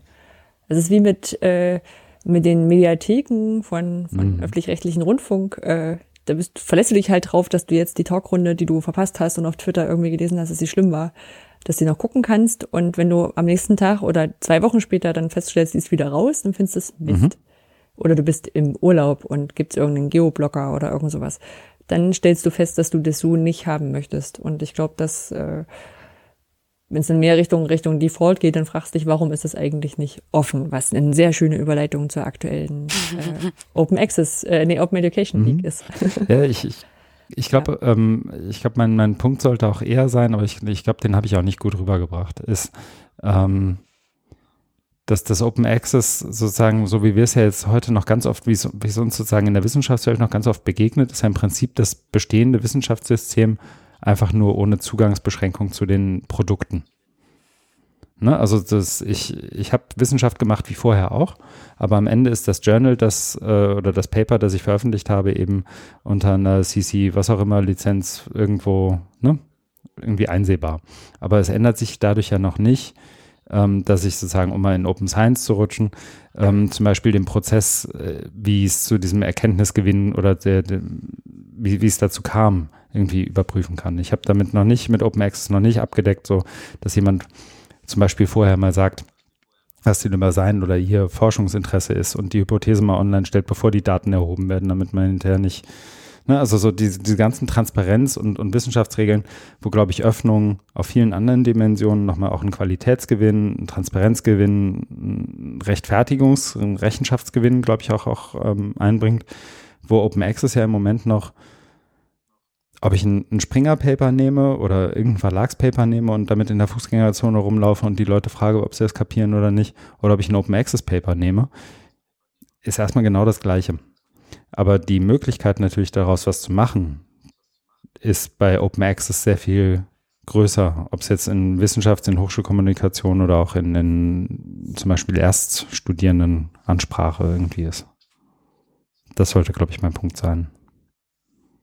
Okay, also ne, da stimme ich durchaus zu. Wobei ich ne, schon auch, glaube ich, sagen würde, dass der freie Zugang äh, ja der erste Schritt in die Richtung sein muss, dass man, also in Richtung Open mhm. Science. Mhm. Sonst, also ich finde Corona auch ein ganz schönes Beispiel, weil da ja tatsächlich eben wirklich ähm, so ein bisschen Open Science auch schon stattgefunden hat. Ne? Dass, dass Leute dann ihre Erkenntnisse einfach frei verfügbar gemacht haben und gesagt haben, hier Leute, guckt mal, gu könnt ihr uns da helfen? Wir haben hier folgendes Problem oder ne, hier sind unsere Ergebnisse. Ähm, wie sind denn eu eure? Ja, und ich glaube, dass, also, wenn wir jetzt hoffentlich davon ausgehen, dass das alles so, so eine kleine, kleine, kleine Epidemie, Pandemiewelle wird und nichts, nichts ernsthaft Großes, ähm, dann kann man sagen, vielleicht äh, trägst auch nochmal dazu bei, weil du dann eben so eine Datenbank mal eben mhm. aufbaust mit, wo gibt's welche Fälle, ne, wie verbreitet sich das, wer hat mit wem Kontakt gehabt, äh, welche, welche Werte. Ich habe ja auch, jetzt habe ich wenig Ahnung, wie man Corona misst, also ob man dann einen Blutwert von fünf haben muss und mit drei ist okay oder so, keine Ahnung. Ähm, nee, wahrscheinlich guckt man einfach drauf und wenn es drin ist, dann macht man ja ich, oder nein. Ich nehme mal an, es geht darum, ob man Antikörper hat oder nicht. Also. Genau. Ne? Und dann, dann wirst du ja solche, solche mhm. Sachen eher gucken können. Und dass du die wieder zusammenkippen kannst und dann vielleicht so ähm, Verbreitung und, und sowas rauskriegen kannst, das sind so, ich glaube, sind so Open, Open Science, Open Data Portale, die so schön in der, in der Wissenschaft, äh, in, der, in der Theorie besprochen wurden, dass es schön wäre, die zu haben, weil dann könnte man, und ich glaube, jetzt hat man mal so einen Fall, wo du sagst so, die, Seht das dafür? Die Fälle gab es ja auch schon ja. vorher. Ne? Also so Ebola zum Beispiel ist ja eines der klassischen Themen, glaube ich, wenn es um Open Science geht, weil da das erste Mal sozusagen Medizinforschende irgendwie und dann sind wir jenseits von Open Access. Ne? Dann sind wir in, einer, äh, in einem Datenaustausch, dann sind wir in gemeinsamen äh, Mappings und, und Risikobewertungen und, und Analysen und auch einer gemeinsamen Datenanalyse, die dann hinterher wiederum in ein Paper zusammengeführt wird, wo du hinterher auf einmal 200 Autorinnen und Autoren hast. Hm. Mhm. Ja. So, das, äh, da, da auf jeden Fall. Ich, mein, mein etwas ketzerischer Punkt sollte auch eher sein, dass das Journal, ob es jetzt als PDF open rumsteht oder als PDF geschlossen rumsteht, erstmal das gleiche Ding ist. Ja, aber in dem Moment, wo es offen steht, dann stresst es erstmal die, die Sachen. Das ist, äh, warum ist das eigentlich ein PDF? Warum kann mir das niemand inverständlich erklären? Zuhörerinnen und Zuhörer sehen mich jetzt nicht grinsen, meine äh, Podcast-Mitsprecher, äh, Miteinsprecherinnen aber schon. Gut. Wunschrunde. Hattest du schon anmoderiert? mhm. ähm, aber gegen Katharina noch nicht durchgesetzt. Wir versuchen ja, es nochmal. Ich mache jetzt, mach jetzt eine Kapitelmarke. Wunschrunde. Und jetzt müssen wir es durchziehen. Äh, genau, weil ja dieses, ähm, diese, dieses Zusammenspiel zwischen Podcasting und Hochschulkommunikation, ähm, ich glaube, das wäre an vielen Stellen tatsächlich nur von einer Seite jeweils gewesen. Also ich glaube, das wären Menschen gewesen, die sich mit Hochschulkommunikation auskennen. Und auf der anderen Seite wären das, äh, wären das ähm, Podcasterinnen und Podcaster gewesen. Und ich glaube, da ist dann schon die Frage bisschen, ähm, wie würde man das jetzt denn gut zusammenbringen? Ich nehme ja an, dass dann vor allem diese, diese Hochschulkommunikationsmenschen gesagt hätten, wow, Podcast ist ja eine gute Idee. Wir haben jetzt schon das mit dem, keine Ahnung, Instagram und TikTok probiert und wollen jetzt auch einen Podcast machen. so ist meine mhm. Vorstellung. Ich kann jetzt nur, kann jetzt nur raten. Mhm. Ja. Das ist auch meine Erfahrung sogar teilweise. Also ich weiß nicht, wie das meine Vermutung ist, dass äh, Anja und ich wahrscheinlich am ehesten diejenigen sind, die so, so in so einer Unterhaltung landen, weil wir eben schon einen Podcast machen. Ähm, aber ich weiß noch, wie ich mich mal mit jemandem, der auch so in so einem Hochschulkommunikationskontext war, der wollte von mir unbedingt wissen, dass ich mal eingrenze, für welche Zielgruppe ich denn jetzt diesen Podcast mache. Und dann habe ich gesagt, wenn du das von mir wissen möchtest, dann hast du Podcast nicht verstanden. War wahrscheinlich auch erstmal nur Feierabendbier, ne? Also wo ihr sagst, das ist noch am unbestimmtesten. Ja, da, Ideen, da, da ging es nicht mal um einen Podcast, den ich schon mache, sondern sozusagen um eine Konzeption für einen anderen, für ein anderes Podcast-Format. Das haben wir dann auch nicht gemacht, weil die, ähm, die Person dann wirklich auch nicht zu, zu überzeugen war, dass, ähm, dass es auch vollkommen okay ist, einen Podcast zu machen, ohne genau zu wissen, wer die Zielgruppe sein soll, sondern dass das eben irgendwie, in Anführungszeichen, organisch entstehen kann. Aber das, das können Kommunikatoren nicht. Die, die müssen wissen, für welche Zielgruppe sie kommunizieren.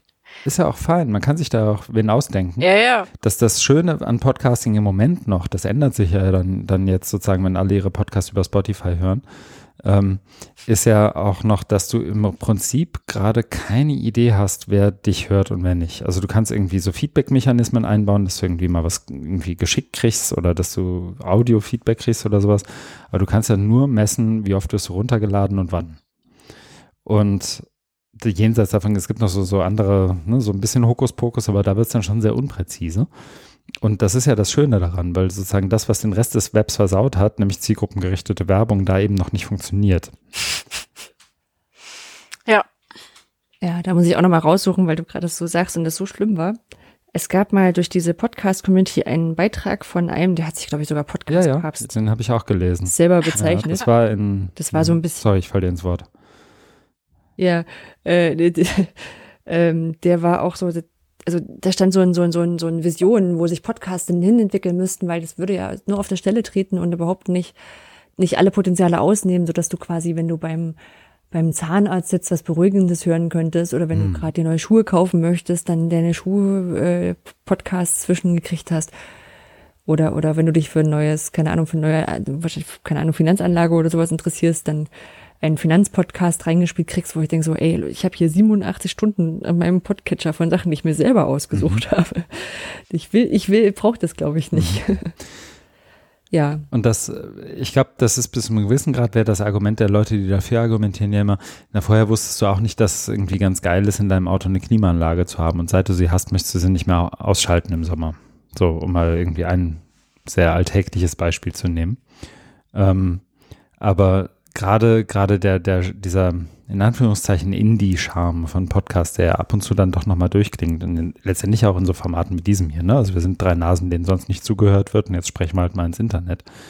Ähm, hat ja schon auch auch an, an sich einen, einen gewissen Charme und die ähm, Kontextualität, teilweise ja sogar die Intimität, die du irgendwie in Podcast-Formaten irgendwie in der Lage bist zu transportieren, geht ja vollkommen verloren in dem Moment, wo irgend so eine Pappnase mit Ende 20 in einem etwas schlecht sitzenden Business-Outfit sagt, so und jetzt äh, verkaufe ich dir mal Schu Schuhe in der Größe 44, weil du hast eben noch davon gesprochen, dass du immer kalte Füße hast. Hm. Das ist vielleicht aber auch nochmal so ein Punkt, dass, also, dass ich schon einen großen Unterschied sehe in so, in Anführungszeichen, Laber-Podcasts, wie jetzt auch der hier einer ist, man drei Leute treffen Was? Sich, reden über ein Thema. Wir haben vorher ein paar Stichpunkte gemacht, haben schon irgendwie ein Thema, aber es ist so, ähm, kommt so im Gespräch raus. Und dann gibt's aber auch wirklich hochprofessionell ähm, zusammengeschnittene Podcasts, die auch wirklich gut produziert sind. Äh, also es ist nicht so, dass der hier nicht gut produziert ist, aber äh, wo, wo wirklich so mit Einspielern mhm. und mit Zwischengeräuschen und mal noch eine Musik dazwischen und da wirklich so, so, so, äh, wirklich so, so ein Hörspielprogramm quasi draus wird. Ähm, die beide ihre Berechtigung haben, wo ich auch auf beiden Seiten richtig gute Sachen kenne. Ähm, die aber für mich irgendwie was, was mhm. ganz unterschiedliches sind. Also mhm. so als wie, wie im Fernsehen, das eine ist eine eine, eine Spielshow und das andere ist, keine Ahnung, die Doku über, äh, keine Ahnung. Leben in der Tiefsee. Äh, genau, sowas. Mit ja. U-Boot und sechs Monats Expedition. Genau, also irgendwie, das ist für mich, also, das sind zwei verschiedene Formate, die sehr unterschiedlich sind. Also was ich, ähm, also abgesehen davon, dass ich ja gerne Radio höre und ähm, da eben auch gerne ne, so Sendungen, wo Menschen sich auch Zeit nehmen, irgendwas zu erklären und ähm, ja, ne, ähm, irgendwie einfach auch so, so wo, wo Hintergrund erläutert wird und so weiter. Ähm, mag ich tatsächlich eben an Podcasts auch dieses, ähm, ne, die Laber-Podcasts, dass es eigentlich ja so ein entschleunigtes ähm, Format auch ist. Aber dann mit 1,3-facher Geschwindigkeit. ja, genau. Weil man ja nicht so viel Zeit hat. Richtig. Also, ne, ja. dieses, dass, dass man sich sonst ja wirklich nicht mehr so viel Zeit nimmt, um wirklich Leuten beim Denken zuzuhören. Mhm. Wenn du sagst, du magst Radio, meinst du wirklich, dass du das Radio anschaltest und guckst, was zufällig läuft? Oder meinst du eher so Radio im Sinne von Podcast sind? Nee, ich, ich meine wirklich, also ich habe in jedem Zimmer meiner Wohnung, auch im Bad, ein Radio stehen und höre größtenteils WDR 3, wo keine Werbung läuft und halt eben klassische Musik und äh, Gelaber. Also, ne, und das, das läuft bei mir halt ziemlich viel. Und manch, manchmal höre ich auch ähm, so Popsender. Popsender. ja. Wahnsinn. Crazy. Wahnsinn. ähm, ich mag auch, also so, du, so die Unterscheidung, die, die du Anja eben angebracht hast, ist ja so, so grob, da unterhalten sich Menschen oder die wir jetzt haben, so da unterhalten sich Menschen und das ist irgendwie relativ wenig Produktionsaufwand, so wie es hier bei uns ja jetzt auch ist. Und dann hast du andererseits aber noch die, diese Formate, die irgendwie redaktioneller sind oder vom Storytelling her aufwendiger sind, so, ne? Und ich glaube oder meine Erfahrung ist jetzt, die, die sind ja auch bisher entstanden. Also es gibt ja einen Haufen fantastischer Podcasts, die das gut machen. Ne? Also so, so die, die Urmutter aller Podcasts, This American Life, wäre so, so ein Paradebeispiel dafür, dass das geht. Und das geht ja bezeichnenderweise trotz, und ich glaube, das geht sogar, na, ich glaube, meine These wäre sogar, dass das unter anderem deswegen entstanden ist, weil eben zielgruppengerichtete Werbung nicht möglich war weil du einfach dann von vornherein sagst, so, und ich habe jetzt hier eine Stunde Zeit, die packe ich jetzt voll mit einem Oberthema und drei witzigen Unterthemen, die da irgendwie eine, eine Rolle oder einen Bezug untereinander zu, dazu aufbauen. Und mach mal diesen, diesen Podcast, mach mal die, diese, diese Sendung da draus. Und ähm, die sind ja teilweise so unterschiedlich, dass sie dann sich wirklich auch nicht in irgendein so, so, so ein klassisches Werbeformat irgendwie einbetten lassen, klassisch im Sinne von klassisch Internet, klassisch so. Sie haben, Sie haben letzte, letzte Woche dreimal, keine Ahnung, Klimaanlage gegoogelt. Hier sind drei Angebote darüber. Ne? Also so diese, diese Art der, der Werbung ähm, würde da, glaube ich, gar nicht so funktionieren. Und der, der Charme, den es ja im Moment noch hat, ist sozusagen, dass es jenseits dieser klassischen Internet-Business-Modelle irgendwie möglich ist, einen Podcast zu produzieren, anscheinend. Gucken, wie lange noch. Na, da bist du aber schneller auf YouTube.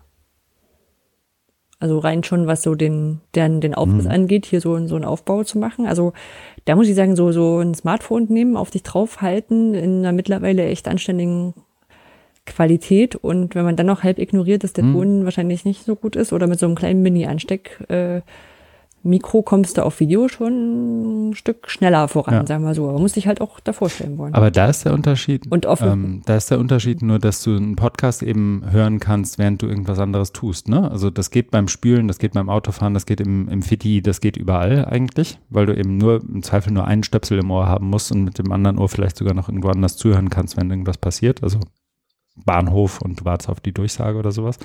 Und genau das geht mit Videos ja nicht. Ne? Ja. Deswegen sollen die auch ja, kürzer genau. sein. Aber das ist ja auch so ein Medium, wo- also die, diese ganzen YouTuber, da fehlt mir komplett der Diese jungen Leute. Also, ja, es ist, ja, Dabei gibt es so schöne Kanäle auch. Also wie gesagt, Lars Fischer, wir wollen alle sterben, ist so schön. ja, ich, ich lese den immer nur. Hm. Und, und hier Mighty Nguyen King, die macht jetzt gerade natürlich Pause. Ja, ja, ja. Ähm, da habe ich auch schon einiges geguckt. Das finde ich aber teilweise auch zu lang und ein bisschen zu anstrengend von, von ihrer Art her. Ne? Ich finde es eigentlich gut, aber Mhm. ich kann ihr nicht so wahnsinnig lange zuhören. Ja. Und dann muss man auch nicht alles, also nicht alles nur mit, äh, wir möchten über Wissenschaft äh, Sachen angucken, unter der äh, Brille sich rannehmen. Da gibt's ja auch nochmal Ja, andere schöne Formate. Ne? Oder auch ganz andere Themenbereiche. Also was ich gerne gucke, vielleicht jetzt um, einfach um, damit die auch meinen Link nochmal kriegen, ähm, obwohl es bestimmt auch beliebt ist, äh, auf Klo. Ich weiß nee, kenne die ich nicht. Kooperative in, in Berlin Mhm. kennt. Ähm, und die machen so, also das ist immer so ein, so, ein, so ein Studio, das sieht aus, als wären die auf Klo. Ich weiß gar nicht, ob es funktionabel ist, ich glaube nicht. ähm, und dann reden die mit jemandem und das sind so meistens so, ähm, naja, jugendliche Themen äh, in der Selbstfindung, oft in der sexuellen Selbstfindung, aber auch so, ähm, ich bin, bin die einzige Frau, die Müll, Müllwerkerin ist, also Müllfrau quasi und Müllmann. Und, und solche Konflikte so kurz abgehandelt und ähm, ist eigentlich so komplett raus aus meiner, also aus meinem Alltag so, aber finde das total, total spannend. Und ja, also da kannst du ja auch eine ganz gute Reihe zusammenklickern. Finn Kliman, der versucht, Sachen zu bauen und die, die dann am Ende auch irgendwie stehen, aber ich Als ich diese Kapitelmarke Ja. setzte, wollten- hieß das Kapitel noch, wenn deine wollten- Hochschule einen Podcast machen würde, Wunschrunde. das ist nochmal kurz reingerufen. Dann, Ich ziehe wenn, mich jetzt wenn wieder deine zurück. Hochschule einen Podcast machen Doch, würde, können wir würde sie machen. Videos machen. Und das stimmt jetzt, ich weiß gar nicht, was ich mir wünschen würde. Also wenn ich jetzt an unsere Hochschule denke, was würde ich denn gerne hören? Weil ich würde vielleicht erstmal nicht hören wollen, was die, was die unmittelbaren Kollegen die ganze Zeit machen, weil das höre ich ja so schon. Das kann ich, also das ist okay, aber das würde ich jetzt vielleicht nicht regelmäßig hören.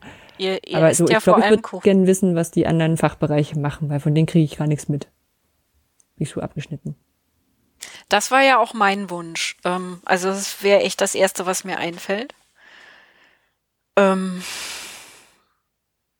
ich fänd's vielleicht auch gar nicht, ähm, naja, das ist wirklich sehr für intern, aber was so die einzelnen Abteilungen auch wirklich machen. Ne, dass man vielleicht auch mal jemanden vom Gebäudemanagement befragt ähm, oder aus dem Dezernat Finanzen und Forschung und also, ne, das, das wäre dann wirklich sehr was für die interne Kommunikation, aber da mit Sicherheit auch ein ganz gutes Instrument, könnte ich mir vorstellen, um die Kommunikation zwischen den Abteilungen zu verbessern. Wenn man das nicht so als permanentes Format sehen will, sondern eher so als ähm, nimmt man einmal eine Staffel auf, ne? So, dann könnte man auch dann sagen, okay, wir haben hier so einen Onboarding-Podcast, also einerseits für, für Studierende, andererseits für wissenschaftliche Mitarbeitende oder, oder generell Mitarbeitende, die hier ankommen, die müssen ja auch erstmal wissen, wo es alles ist. Na, da kann Ja. man auch so, so querbeet fragen, so jeden, jeden fragen oder jede fragen, äh, wo, wo gehst du denn zum Mittagessen hin? Ja, weil das ja auch immer so, gibt's ja verschiedene Optionen und dann kann man das zusammenstecken und so. Das ist so, hm. Das Geheimwissen. Ähm, Ja. Und ich könnte mir aber auch gut vorstellen, dass man also genau auch eben solche, solche Wissenschaftspodcasts macht, wo man ein bisschen, ein bisschen mehr erklärt. Also ich denke jetzt so an Richtung methodisch inkorrekt oder Forschergeist oder sowas. Aber ich bin mir nicht sicher, ob das so ein Podcast einer Hochschule sein sollte oder eher so ein, ähm, wie, wie ihr es jetzt auch macht, Christian, mit dem, äh, mit einem Schwerpunktthema oder vielleicht auch ausgekoppelt oder man, ich kann mir auch gut vorstellen, man, man teasert sowas an. Man macht so zwei Minuten im, im Podcast-Stream und sagt so, die nächste Folge, die dreht sich um das und das und wir reden über das und das. Und dann kann man entscheiden, ob man die nächste Folge hört oder nicht. bin jetzt gerade im Prozess, ich weiß noch nicht, ob es klappen wird, aber ich ähm, hoffe, in so vier, sechs, acht Wochen kann ich den Zuschlag verkünden äh, für einen Open Science Podcast, den ich äh, moderieren und produzieren soll. Und da ist die Idee tatsächlich, ähm, sich ein Schwerpunktthema der Hochschule zu nehmen, aber nicht nur mit Menschen in der Hochschule zu sprechen, sondern ähm, pro Folge sich sozusagen ein Schwerpunktthema zu nehmen und dann möglichst vielleicht eine Ansprechperson aus der Hochschule zu finden, aber mit der gemeinsam Ansprechpersonen außerhalb der Hochschule zu bestimmen und zu denen zu fahren, die zu interviewen und dann sozusagen drei Menschen in eine Episode, drei verschiedene Perspektiven in eine Episode zu packen. Ähm, ich habe eben, wollte ich so ganz, äh, ganz witty irgendwie noch reinrufen. Ich weiß überhaupt nicht, was meine Hochschulen für einen Podcast produzieren könnten, weil ich weiß überhaupt nicht, was sich hinter diesen ganzen Mauern verbirgt. Also meine Erfahrung mit Hochschule ist, da sind im Zweifel sind da immer noch mal acht Menschen, die irgendwie ein besonders spannendes Forschungsthema haben oder einen besonders irgendwie einen interessanten Bereich, wo du dann tatsächlich erst so bei, also im Zweifel nicht in der Hochschule, sondern bei irgendeiner Veranstaltung stolperst du in die Leute rein und stellst dann erst fest, dass sie von der gleichen Hochschule sind wie du. Und dann erzählen die irgendwas und dann haben die irgendwie, keine Ahnung, ich habe jetzt aktuell das Beispiel, ich habe einen Mückenforscher an der HAW der, der hat irgendwas, so, also so, ich habe von dem gehört und dachte mir, den würde ich gerne mal interviewen. Weil das auf einmal so, so die, diese Art von Grundlagenforschung, wie sich irgendwie Bakterien und Viren und Mücken und Übertragung und sowas, auf einmal ist das in deinem echten Leben. Und der scheint das Talent zu haben, da auch ganz gut drüber zu sprechen. Ich muss mir den mal schnappen für Hamburg hat ein Hut zum Beispiel. Ähm, und ich glaube, dass sozusagen das, was so, so der Charme der Hochschulen oft abgesprochen wird, dabei immer da ist, ist, dass Hochschulen eigentlich immer überraschen können.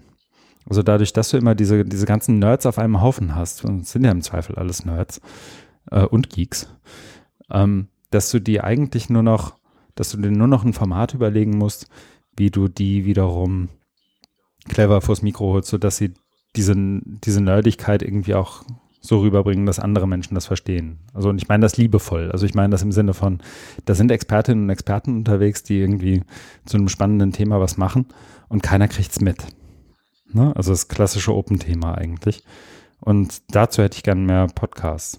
Und das andere, was mir einfällt, als jemand, der in Lüneburg sozusagen hochschulsozialisiert wurde, ähm, es gibt ja auch um Hochschulen noch jenseits von Forschung und Lehre irgendwie noch ein paar andere Sachen. Ne? Also Lüneburg zum Beispiel ist eine der ersten NS-Kasernen. Ähm, und auf einmal baut ein jüdischer Architekt ein neues Zentralgebäude und will irgendwie die Rechtwinkellinien des Campus aufbrechen. Und dann steht das da. Hat einen Haufen Presse gekriegt und nicht immer gute, meistens eher schlechte sogar. War irgendwann auch mal an dem Projekt sozusagen beteiligt, so, so dieses Zentralgebäudes. Aber du kannst sozusagen auch Geschichten über den Campus, über die Geschichte der Hochschule, äh, erzählen, die zumindest dann lokal irgendwie auch für Menschen auch relevant wären. Also ich glaube, in Lüneburg würden viele Leute diesen, so einen Podcast auch hören und Stichwort, wo gehen Menschen essen, das kannst du dann natürlich auch irgendwie gut auf dem Campus machen. Ne? Also so ein QR-Code ist schnell gemacht, dann verlinkt er halt auf eine Kapitelmarke oder auf eine besondere Episode, wenn du vor Gebäude 8 stehst oder so. Und äh, dann wird eben da darüber gesprochen, dass Lüneburg ist eben das Beispiel. Ich glaube, ein paar Gebäude haben tatsächlich noch diese Gebäudenummerierung. Also es ist ein sehr rechtwinkliger, sehr geradliniger Campus, wenn man da war oder wer noch nicht da war.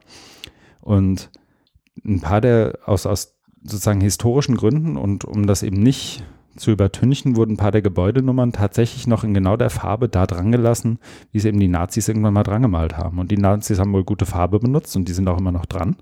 Das heißt, du hast, stehst manchmal vor Gebäuden, in denen irgendwie Freiheit von Forschung und Lehre gepredigt wird, die in den 30ern irgendwann mal gebaut wurden mit so einem Sargdeckel oben drauf, der, wenn, da, wenn dann die Bombe draufkommt, dann eben das ganze Gebäude irgendwie zusammensackt. Ähm, und auch da gibt es einen Haufen Geschichten, die du erzählen kannst. Das ist vielleicht nicht von Hochschule zu Hochschule gleich. Aber die meisten deutschen Hochschulen haben ja irgendeine Art von bewegter Geschichte. Ja. Ja. Weil du sagtest so, so, so Sachen außerhalb der Hochschule, da, da dachte ich jetzt noch nicht mal daran, sondern auch an sowas wie, ähm, es gibt ja so Initiativen, die sich ringsrum gruppieren. Mhm. Ne? Mhm. Wo, wo du sagst, da kennen sich dann, also sowas wie, ich bin ja, bin ja im FabLab Lübeck aktiv, ne? Da gibt's so eine Community, die äh, die erzählen auch immer gerne und, und du stellst trotzdem am Ende fest, dass irgendwie mindestens die Hälfte der Leute das nicht kennen. Dann äh, hatten wir heute erst einen Beitrag äh, auf Arbeit von einer, die sich für Foodsharing ähm, einsetzt. Ne? Also was teilen? jetzt nicht direkt zur Hochschule gehört. Bitte? Möchte Füße teilen? Foodsharing, nein, nein, nein, mit, äh, mit D. Entschuldigung, ich mache das. Das ist, also ich weiß nicht, ob du das wieder, wieder versucht hast, rückzuübersetzen vom Akzent. Das ist mit D, mit weichen D. Äh, ähm, das ähm, äh, gibt halt Menschen, die so äh, na, Essen mhm. retten. Also wenn halt irgendwo Essen übrig ist, in Supermärkten, in Restaurants oder wir hatten es auch bei der Organisation vom Barcamp Lübeck, haben wir den, äh, haben wir den Bescheid gesagt. Ähm, dann kommen die vorbei, holen das ab und gucken, dass es irgendwo hinkommt, wo es Leute noch mhm. essen können. Ähm, dass wenn es wenig ist, nehmen sie zum Teil selber mit und verteilen es unter Freunden. Wenn es mehr ist, dann kann man auch zur Heilsarmee gucken oder in irgendwelche ähm, immer noch bestehenden ähm, Unterkünfte für, für Geflüchtete und sowas. Und das, das verteilt sich dann so. Und dann haben sie irgendwie noch Kühlschränke irgendwo stehen, wo du Sachen reinpacken kannst, wenn du in Urlaub fährst und die übrig hattest. Und das sind halt so, so, so lauter Sachen, wo du sagst, da gibt es so kleine Communities oder von anderen Kolleginnen, die haben einen Lauftreff. Mhm. Ja, es sind so 20 Leute oder so. Und also sowas könnte ich mir auch gut vorstellen. Das sind ja auch so ein bisschen Themen, die sonst in Hochschulradios vorgestellt werden, oder? Stimmt, die ich gibt's meine, ja auch Ende so Campusradio gibt's ja auch. Ne? Also ich dachte jetzt auch an meine Studentenzeit zurück, die ja auch schon ein Weilchen her ist. Da hatte man noch Zeit, sowas zu machen wie Filmfestivals zu organisieren oder Theater zu spielen. Das habe ich halt alles irgendwie nebenbei gemacht. Und das wären natürlich auch schö- schöne Themen, äh, die man, ne, über die man vielleicht auch mal podcasten könnte. Wenn es sowas heutzutage noch gibt. Wir hatten ja, Ja, noch. Zeit damals. Fotoclub und sowas, ja, ja. Ja. Also Ideen gibt's eigentlich viele und auch so, so, weil du sagtest so, dass die Kommunikatorinnen und Kommunikatoren immer gucken müssen, welche Zielgruppe. Ich habe das Gefühl, gerade bei sowas bräuchtest du jetzt doch keine, keine Zielgruppe, Nein. die findet dich dann schon. Also, Ja, ich meine, das, das wäre natürlich auf jeden Fall, also ne, ein Thema für, Hochsch für die Hochschulkommunikation ist natürlich auch immer äh, Studierende anzuwerben und das sind natürlich schöne Themen, äh, womit man Studierende tatsächlich auch locken kann. Ne? So ja, und wo Campus. auch Studierende Leben vorkommen so. können in den Ja, ja. Ne? Also das- ich glaube, das ist vielleicht Ja, aber wenn man- dass die, Wenn man jetzt so wirklich aus dieser Marketing-Denke halt äh, denken will, dann ja, würde sich das eigentlich sogar anbieten. Ja, wenn man überlegt, wie, wie oft irgendwelche Alumnis irgendwie zu Gastvorträgen eingeladen werden und das dann irgendwie 40 Leuten erzählen oder je nachdem, wie groß die Hochschule ist, auch mal 400, aber halt einem Jahrgang, die jetzt zufällig dort sind. Ja. Es gibt ein gutes Podcast-Beispiel, ähm, was, was ich ganz gerne in so Workshops mitnehme von einer Hochschule im irgendwo im mittleren Westen in den USA. Die machen so, so Gesundheitsmanagement im Prinzip, haben den so einen Masterstudiengang. Und die ähm, Professorin, die den Studiengang organisiert, hat es geschafft, pro Semester drei oder vier Mal mit ähm, Absolventinnen und Absolventen zu sprechen und äh, die einfach mal von ihrem äh, Arbeitsalltag erzählen zu lassen. Und da sind Leute bei von, ich bin sozusagen, ich manage irgendwie ein, ein Football-Team in der NFL mit, bis zu, ich habe hier dieses äh, Sportcenter, bis zu, ich arbeite in diesem Freizeitpark und bin ein bisschen vom eigentlichen Weg abgekommen. Ähm, und das ist dadurch, dass die auch ganz gut Interviews führen kann, irgendwie immer wieder ganz charmant, stellt sie allerdings nicht offen zur Verfügung, äh, weil das eben mit den Arbeitgebern dann irgendwie manchmal schwierig wird, sondern sozusagen nur innerhalb ihres Studiengangs. Und ist sozusagen damit dann kein klassisches offenes Podcast-Format mehr, aber zumindest ein, so, so ein Audioformat, das theoretisch, wenn du es anders aufziehen würdest, vielleicht auch für Hochschulkommunikation gut funktionieren würde. Mhm. Ich habe jetzt gerade aufgeschrieben, ich glaube, ähm, ich glaube, es war der Modellansatz-Podcast, ich bin mir aber nicht mehr so sicher, aber irgendeiner ist doch auch äh, von den mittlerweile größeren ursprünglich nur für die Lehre produziert worden, wo eine Professorin gesagt hat, ich, äh, ich ähm, erzähle Mhm. quasi meinen Studenten noch mal Hintergründe zu den Geschichten, nehme das auf und äh, dann, dass irgendwie doch noch mehr Leute gehört haben, was an diesen offenen Konzepten immer so komisch ist, ähm, die jetzt auch nicht unbedingt alle Mathe studieren, aber das, äh, ich, ich gucke nochmal und, und suche das nochmal raus. Ich meine, es war der Modellansatz. Ja, Stichwort Zielgruppe. Ne? Ja. Mhm. Ja.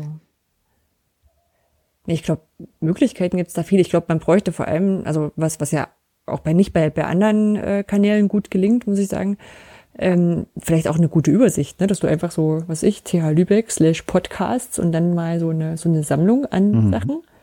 Ähm, weil ich wüsste zum Beispiel nicht, wo ich jetzt ähm, alle Twitter-Kanäle, die irgendwie der TH Lübeck zuzuordnen sind, finde. Das sieht TH Lübeck selber nicht. Und ich weiß, dass einige Das weiß, glaube ich, auch niemand an der TH Lübeck.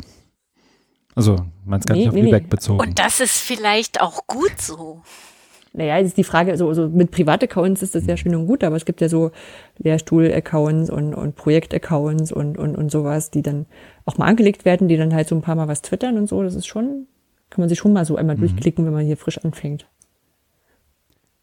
Ja, ich meinte das auch nicht als, als Oder- oder Idealzustand, sondern so meine Erfahrung mit sowas ist eher, dass so dann irgendein Institut oder irgendein Dekanat betreibt noch irgendwo anders einen komplett autarken Webspace, der nur so ein bisschen so aussieht wie das, was die Hochschule eigentlich macht und dann ähm, die würden sich lieber den rechten Arm abnehmen lassen, um irgendwie auf den Hochschul-Webspace zu migrieren und da irgendwie auch noch sich dem offiziellen Twitter Ja, das, das, das muss ja, das muss ja auch noch sein. Also das, Ja. das muss auf alle Fälle auch so sein. Und aber es gibt ja trotzdem, gerade wenn du, wenn du frisch mit einem Projekt anfängst und sagst, so zu diesem Projekt gehört es, warum auch immer, dass man dann einen Twitter-Account dazu hat oder so, ähm, dann ist ja erstmal dein Problem, dass den überhaupt Leute kennen. Mhm.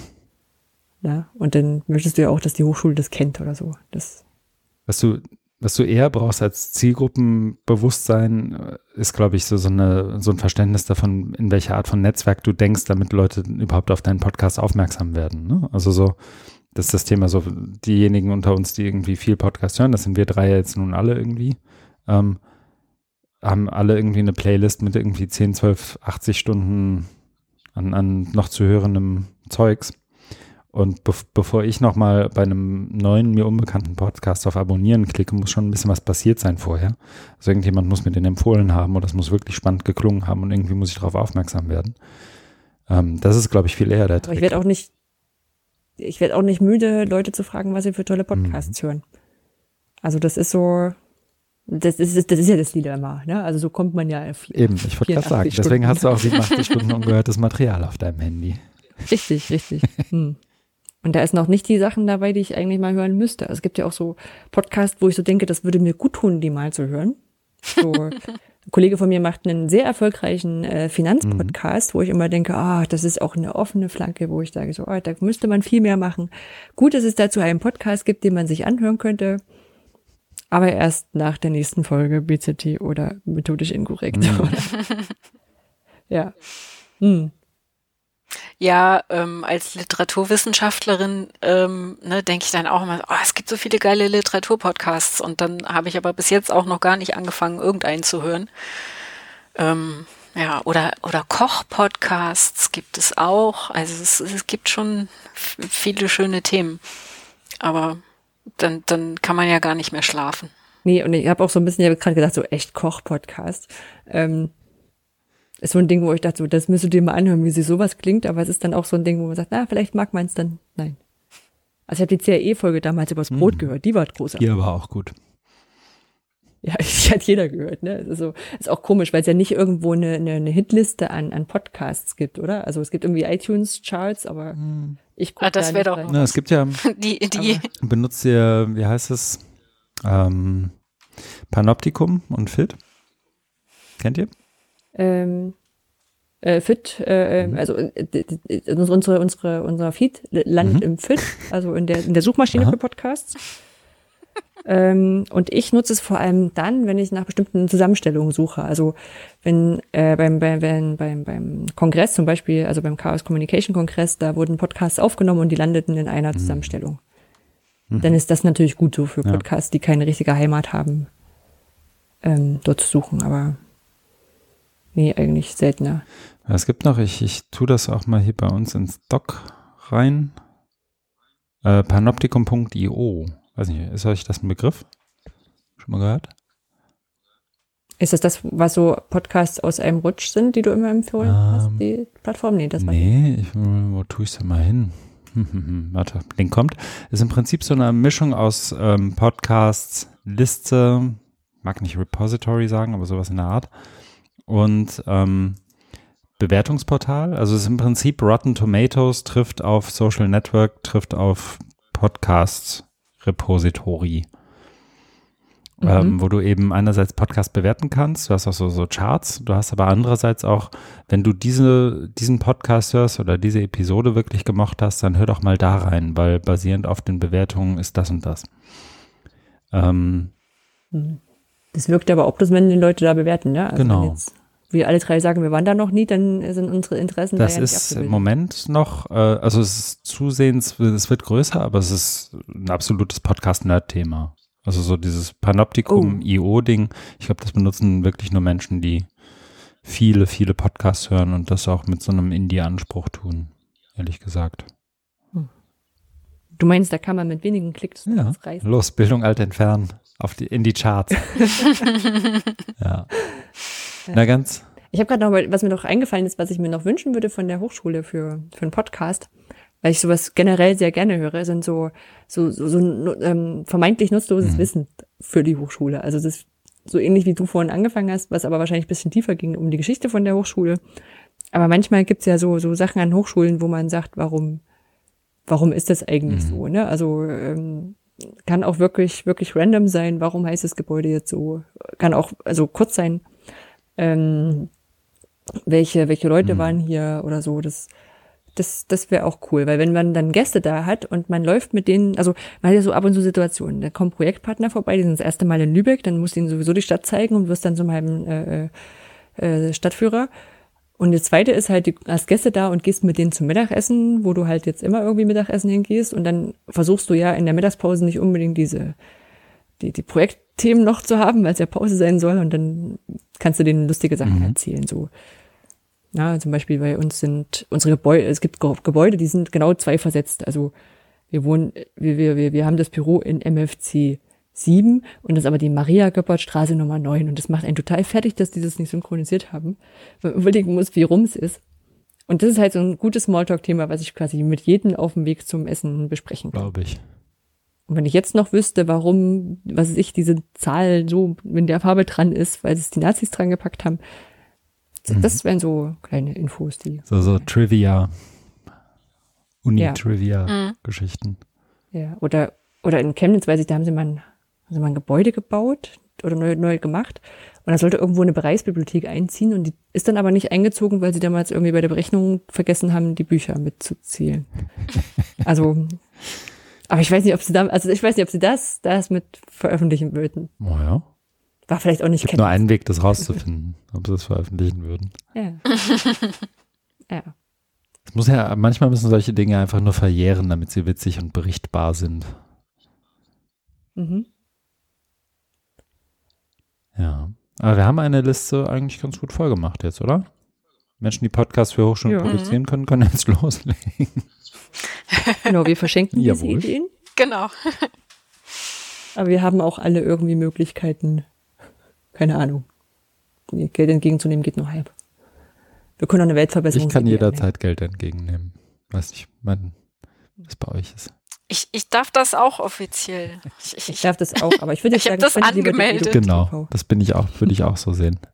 An ZLL 21 beziehungsweise an Edufunk die Kohle. Ach so, ja, genau. Edufunk, stimmt das. Ich habe Educamp gesagt. Es ist in beiden Händen gut aufgehoben. Mhm. Zu viele Vereine. Zu viele Vereine. So. Ähm, ich gucke mal kurz in die Runde und überlege. Ah, Katharina gähnt schon. Ich glaube, das darf man den Zuhörerinnen und Zuhörern kurz Scheiße, vermitteln. Ich, ich, Aber lautlos. Ich dachte, es fällt nicht auf.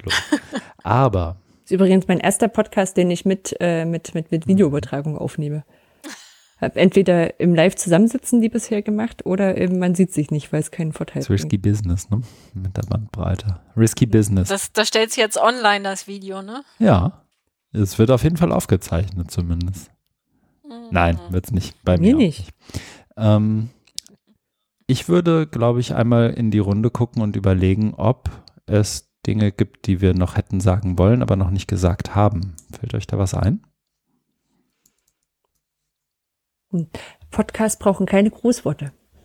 Weil ich, wir hatten ja als letzten Punkt noch äh, Podcast Fuck-Ups für Hochschulen äh, und äh, ich würde das einfach nutzen, um nochmal auf eine Session zur Subscribe 10 letztes Jahr hinzuweisen, ja. die wir in Köln gehabt haben und unsere eigenen, äh, wir nehmen auf und müssen nochmal aufnehmen, weil wir irgendwas vergessen haben, Sachen reingesprochen haben. Aber ich kann mir vorstellen, dass wenn so eine Hochschule so einen Podcast aufsetzen will, dass die kommen so mhm. mitmachen, komm, wir fangen doch mal an mit einem Grußwort. Ja.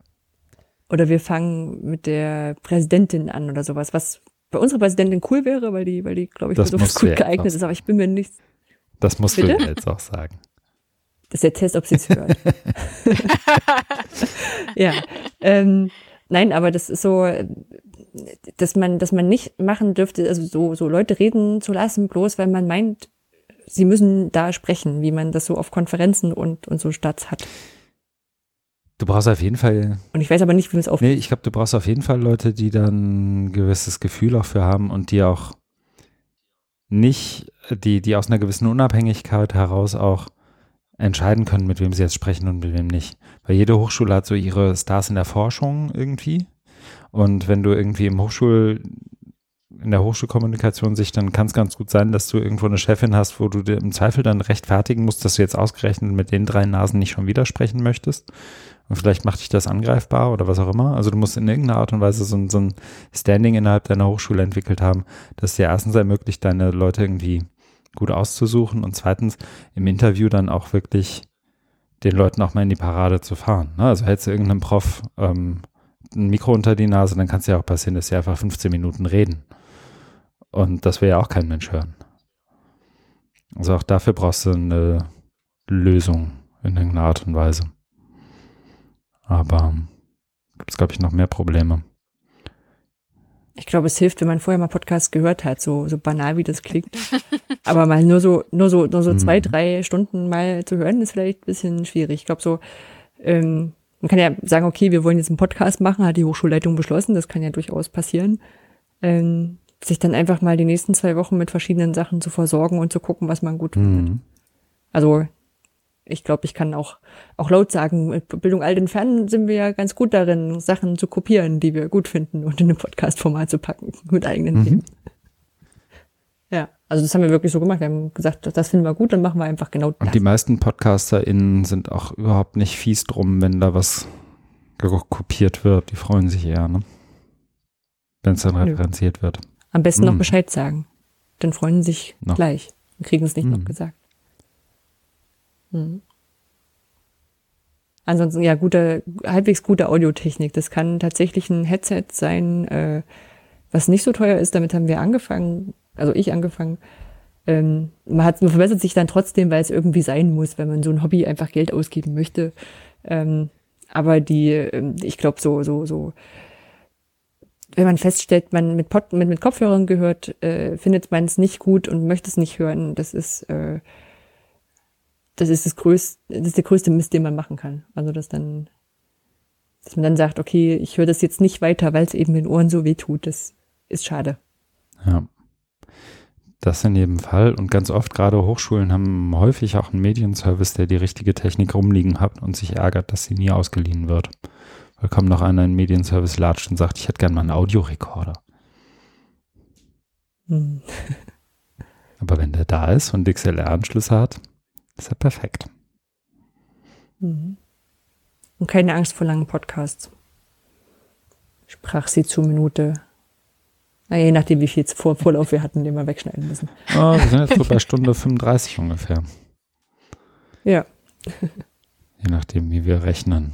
Ähm, insofern ist, ist noch kein Gardemaß, aber wir nähern uns einem ordentlichen Podcast, einer ordentlichen Podcastlänge langsam an. Ja es ist, ist auch gar nichts gegen kurze, kurze Podcasts nee. zu sagen. Ne? Also jetzt hier äh, von wegen ähm, Zielgruppe suchen, ähm, der Anerzähler, das war der, der Anerzählt Podcast. Mhm. Der war toll, der war äh, von Dirk Prims, der hat einfach von, von ich glaube, von null bis, bis, bis 1000 mhm. erzählt. Also ich weiß jetzt nicht, ob er null oder eins angefangen hat. Und hat zu jeder Zahl irgend so ein, so ein, irgend so ein, so ein unnützes Wissen, Fun-Fact-Zeug rausgesucht. Und das aber wirklich gut äh, recherchiert und nochmal ein bisschen ähm, drei Sachen Hintergründe erzählt und die haben so um die fünf Minuten hm. gedauert. Das ist auch okay dafür, dass ich jetzt ein Thema habe, wo ich sage, auch das hätte mich eigentlich nicht interessiert, aber ob die 747 bei der Nummer 747 jetzt, äh, wie die jetzt irgendwie gebaut wurde oder sowas, das ist dann höre ich mir fünf Minuten schon ein. Ich hatte neulich die Idee, weil ich weiß nicht, ob ihr es mitbekommen habt, der Deutschlandfunk hat aufgehört, die Staumeldungen zu bringen. Vor zwei, drei, vier Wochen. Mhm. Ja. Und es gibt ja manche Orte, die du nur aus Staumeldungen kennst. Ne? Also so in NRW gibt es ganz viele dieser Orte, so, so, so Porta Westfalica, kennen Leute wirklich nur aus Staumeldungen. Olpe, so die Gegend, aus der ich komme, ist auch so eine. So, so, das kennst du nur, wenn du im Auto sitzt und auf Staumeldungen hörst. Das Schwert. Genau, sowas. Ähm, so auch im Osnabrück rum gibt es irgendwo so, so, ein Kreuz, das ständig kommt, aber niemand weiß, also ich hoffe, niemand war jemals da, weil das ist wirklich auch eine schlimme Gegend. Aber egal. Ähm, und ähm, ich habe überlegt, ob es nicht witzig wäre, sich diese Orte rauszunehmen und zu denen so, so Trivia Fun Facts zu packen, äh, zu, in einen Podcast zu packen. So die Porta Westfalica Folge oder die Olpe Folge und dann spricht man mit irgendwem von Sehr da schön. und hat so drei oder vier oder fünf Minuten Podcast Folge und hat genau diesen einen Fact. Hm. Oder man, man fährt hin. Das wäre auch ein schönes ähm, Dokufilm-Format, äh, dass man, also wenn man viel hm. Geld hätte, würde man zu jedem dieser Orte hm. hinfahren und da äh, eine kleine genau, Doku mal so einen Tag am Rastplatz und Rottöne einsammeln. Das ist ein schönes Projekt. Genau. Hm. Nee, da kann man, kann man, glaube ich, mhm. ganz gut vielfältig werden und zwischen sehr kurz und sehr, sehr lang mhm. auch einiges machen. Nur aus der Erfahrung von methodisch inkorrekt, äh, ich glaube, über vier Stunden macht's die Apple Watch nicht mhm. mehr mit oder so. Oder das irgendein, irgendein, irgendein Smart Device äh, nimmt's dann nicht Lädt mehr nicht auf. Mehr die Overcast-App ja. für die. Ja. Aha, okay. Aber äh, da, da feiere ich können wir ja noch zwei Stunden sprechen. Ja. Jetzt, ne? Können jetzt einfach so zwei Stunden Stille und dann so einen Hidden Track gleich noch einbauen. so. Wir singen irgendwas rückwärts. Ah, ich darf, weiß nicht, ob ich ohne Olli singen darf. Wahrscheinlich nicht, ne? Muss mal in deinen Vertrag gucken. ja. Ach so, äh, vielleicht, vielleicht eine Sache, die tatsächlich für Hochschulen noch relevant ist. Ähm, also, dass man mit den Leuten, die man aufnimmt, Verträge macht. Also, das haben, hat man, haben sie wahrscheinlich schon gelernt, wenn sie jetzt äh, wenn sie jetzt einen YouTube-Kanal aufgesetzt haben, dass man den Leuten, die man da Kameras vors Gesicht hält, eine äh, Rechteerklärung rüberhängt. Aber das wird, gilt natürlich für Podcasts genauso. Ja, bei dem Klimapodcasts äh, und auch bei Hamburg heute ein Hu mache ich das immer brav. Unter anderem, weil eine Medienrechtlerin äh, im Team der Hu ist. Und die weiß, dass man das muss. Und immer schön frei mhm. lizenzieren. Genau, ja. Damit man das für Lehrveranstaltungen zum Beispiel zusammenschneiden darf. Hm. Ah, ich habe mich nämlich schon gefragt, ähm, ne, was, äh, ähm, inwiefern wirklich freie Lizenzen bei Podcasts überhaupt äh, ne, Anwendung finden. Also, ne, ich weiß, viele stehen mhm. unter irgendeiner CC-Lizenz, aber wie das dann in der Praxis wirklich genutzt wird, habe ich mich schon gefragt. Ah, verstehe. Hm, geht so. Also wir haben beim also konkret, weil es beim OR-Fachexperten äh, MOOC haben wir Podcasts aus verschiedenen Reihen runtergeladen und im Kurs bereitgestellt. Mhm. Einerseits, weil wir dann wissen, dass sie da bleiben. Man weiß ja immer nicht, wo die gerade bei Projektsachen hinterher landen und ob die immer noch dauerhaft verfügbar sind. Ähm, ja, andererseits kannst du sagen, okay, ich hätte jetzt einfach nur gerne diesen Ausschnitt. Dann schnippelst du den halt zu. Das geht bei Podcasts ja sehr viel einfacher noch als bei Videos. Ähm, und was ich mir auch sehr gut vorstellen könnte, aber das noch zu wenig gemacht habe, wäre halt sowas wie, wie Schnitzeljagden machen. Gerade wenn man so ein, so ein Onboarding-Podcast macht mit, äh, mit, mit, mit äh, Studenten oder so, wenn man die übers Gelände schickt, dann kann man das ja dann nochmal verteilen. Hm. Ja, ich glaube, da, da gibt es auch wie bei ganz vielen anderen Sachen, die du öffnen kannst, immer so die Regel, du weißt noch nicht genau, was, was andere mal für eine wilde Idee haben könnten, um es mit deinem Podcast zu machen. Und Klar. dann machst dann ja. ermögliche es lieber, weil es hinterher zu öffnen ist immer sau schwer. Gerade wenn du so InterviewpartnerInnen hast ja. und von denen einen Leistungsagreement brauchst. Der, was war das, Bildung, Bildungsshaker mhm. oder Edu-Shaker? Gibt es dann auch ein äh, mit mhm. Matthias Andrasch. Der hat dann auch einfach so, so Sachen, die er gut fand oder, oder die zum Thema passten, reinzugeschnitten aus anderen mhm. Podcasts. Ging halt weil frei veröffentlicht. Kannst auch frei veröffentlichte Sachen im Podcast vorlesen. Gab es auch mal so, so einen Podcast, der hat kuriose Wikipedia-Artikel ähm, vorgelesen. Den, der ist, wird aber leider nicht mehr gepflegt. Schade. Mhm. Ich schaue in unsere Liste und frage mich, ob es jetzt noch etwas gibt, was wir gerne besprechen möchten. Wir haben einen Hinweis zu der Fuck-Up-Session. Wir haben auch nochmal, können nochmal einen Link reinhauen zu unseren Podcasting Basics, die wir mal für das Open Edu Radio aufgezeichnet hatten, wo ein paar Edufunk-Podcasts zusammenkamen. Aber ich glaube, wir sind so langsam am Ende eines Gesprächs angekommen, oder? Ja. Ja. Ich könnte mir vielleicht noch ganz ja. am Rande vorstellen, dass man sowas wie Feedback-Kanäle noch mit reinnimmt. Also wenn Menschen Podcasts hören, dann haben die ja manchmal das Bedürfnis, mit den Leuten zu kommunizieren, die sie da die ganze Zeit im Ohr haben. Und das könnte ich mir auch für Hochschulen vorstellen. Dass gerade wenn zum Beispiel sowas gesagt wird wie, ähm, keine Ahnung, die Bibliothek, die erreicht man am Samstag von acht bis zwölf und dann schreibt jemand rein, ja, ich war jetzt aber um 11.45 Uhr da, da ist die eigentlich schon zu, da sollte man nicht mehr hingehen. Ähm, Mhm. Ja, normalerweise, also ich glaube, die meisten unserer Podcasts sind auf irgendwelchen mhm. WordPress-Seiten, dann hat man da eine Kommentarspalte oder es gibt auch Podcasts mit dedizierten ähm, Telegram-Kanal oder auf Twitter. Da kann man sich auch noch überlegen, welche Infrastruktur man da ringsrum nimmt, beziehungsweise welche man vielleicht auch schon ohnehin schon hat, weil YouTube-Videos auch gegen kommentiert werden oder so. Weil es eben auch eine ganz schöne, immer wieder auch die Möglichkeit gäbe, theoretisch zumindest Audio-Inhalte von Menschen, die einem was zuschicken, mit in den Podcast aufzunehmen. Ne? Das wird noch relativ selten gemacht, weil es ja oft an der Qualität oder den Rechten oder an irgendwas scheitert. Aber auch da gibt es eigentlich ein paar ganz schöne Feedback-Kanäle, wo ich mir gerade bei Hochschulen vorstellen könnte, dass das ganz gut funktioniert. Ja, stimmt. Du könntest dann auch, äh, weiß ich nicht, wenn, wenn ich auf Konferenz fahre, können die sagen, hier, nimm mal mit und mhm. leg mal abends noch rein, was du gedacht hast. Und dann kann man das hinterher noch mhm. veröffentlichen oder was mhm. auch immer. Forschungsreise. Ja. Ja, sowas kann man mal machen.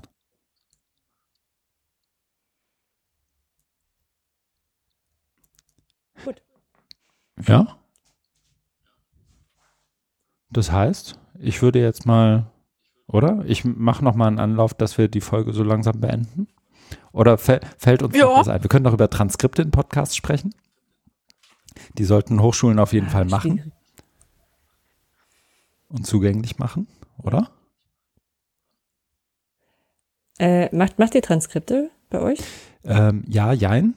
Wir ähm, haben immer wieder drüber nachgedacht, aber sind gerade dabei, bei den Hochschulpodcasts, die ich mache, in eine Welt umzuziehen, in der Transkripte überhaupt äh, darstellbar werden. Wir sind hoffentlich bald auf WordPress und Podlove.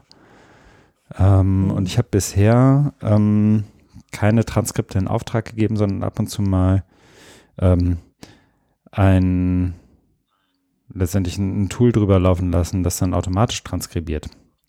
Aber das ist natürlich noch lange nicht so, dass es irgendwie für gehörlose Menschen irgendwie Sinn ergeben würde. Aber es ist zumindest so, dass es den Podcast-Inhalt ein bisschen durchsuchbarer macht.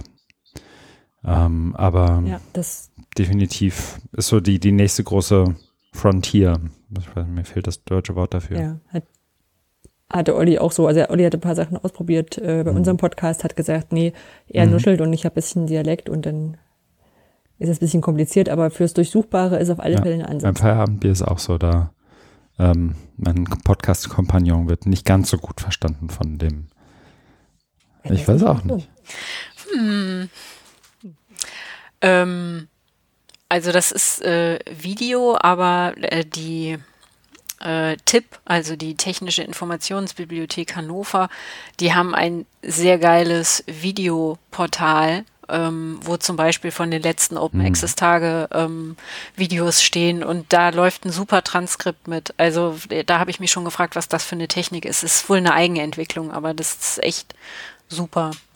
Ähm, ne, wenn es sowas überall gäbe, das wäre schon ziemlich geil. Also es gibt mhm. inzwischen einen Webstandard dafür. Der ist, glaube ich, so ein bisschen rumpelig, ähm, heißt WebVTT. Ich glaube, den gibt es aber auch erst seit zwei Jahren oder sowas, so als, als Standard von der W3C eingeführt, glaube ich.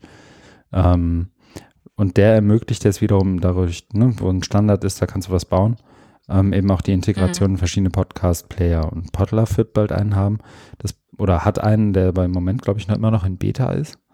Ähm, Problem, oder was, was, was mich überrascht hat, aber das, das ist immer, glaube ich, auch in der Welt prekäre Anstellungsverhältnisse, ist, dass auch eine professionelle Transkription gar nicht so teuer ist. Also wenn du einen Podcast hast von 20 Minuten, 25 Minuten Länge, dann kostet sich ein professionelles Transkript mit Timecodes und Zuordnung zu SprecherInnen irgendwie das eineinhalbfache der Minutenzahl in Euro. Also 20, 20 Minuten Podcast, 30, 35 Euro hast du deinen Podcast professionell transkribiert. Ähm, das ist schon echt krass. Ich habe sowas mal für ähm, für einen mhm. MOOC gemacht. Und das ist echt eine Arbeit für einen, der Vater und Mutter erschlagen hat. Also ich möchte nicht wissen, äh, möchte nicht wissen, welche ja. armen Menschen das da, damit ihr Geld verdienen. Ja, aber heute hast du erstmal trotzdem Zeiten, wo du es erstmal schon irgendwo mhm. durchjagst, wo es so ein, so ein Grundtext ist und dann aber ähm, dann ja noch nur noch Sachen ver, äh, äh verbesserst. Also hatten wir jetzt auch mhm. gerade da habe ich eine Studentin, äh, die, die die automatisch erstellten Transkripte von YouTube exportiert und sie hat dann Zeichensetzung, Großschreibung und mhm. äh, ah. noch so ein paar kleine Sachen. Also MOOC hat er zum Beispiel nicht verstanden, hat er auch ein Buch Ja, rausgemacht. ganz viel so suchen, ersetzen, machen. Aber das sind auch Sachen bei, also so, ich, ich habe auch, habe einmal mit jemandem gesprochen, der das mehr oder weniger beruflich macht und der sagte, sei schneller, wenn er es ähm, von Grund auf macht, als irgendwas zu verbessern. Aber das ist dann wahrscheinlich auch einfach, wenn du es den ganzen Tag machst, bist du einfach auch wahnsinnig schnell da drin. Ja, das sind die Hardcore-Tipper Mhm. wahrscheinlich auch dann. Ja. Ja. Aber dafür kann man Podcasts auch auf, auf langsamer stellen. Genau. Hören Sie Podcasts. Sie können Dann dauern sie ja noch länger. Ja. Ah, schön. Okay, ich würde sagen, wir haben eine, ähm, eine der besten Podcast-Folgen zum Hochschulbarcamp äh, 2020 aufgezeichnet. Wenn nicht die beste, das wird sich noch zeigen. Ähm, Auf jeden Fall. Nee, ich glaube schon. Also es wird ja verschoben, haben sie gesagt. Sie gucken jetzt nach einem neuen Termin und wir hoffen, dass wir da auch Mhm. drängen können. Ja. ähm, weil du eben Feedback angesprochen hast, wie kann man uns denn Feedback geben? Am besten einfach über den Hashtag HSCamp20, oder? Und indem man uns als Twitter-Menschen taggt. Genau, die packen wir in die Show Notes, die, ähm, die Twitter-Accounts und das findet sich dann schon irgendwie zu uns. Bestimmt. Ja.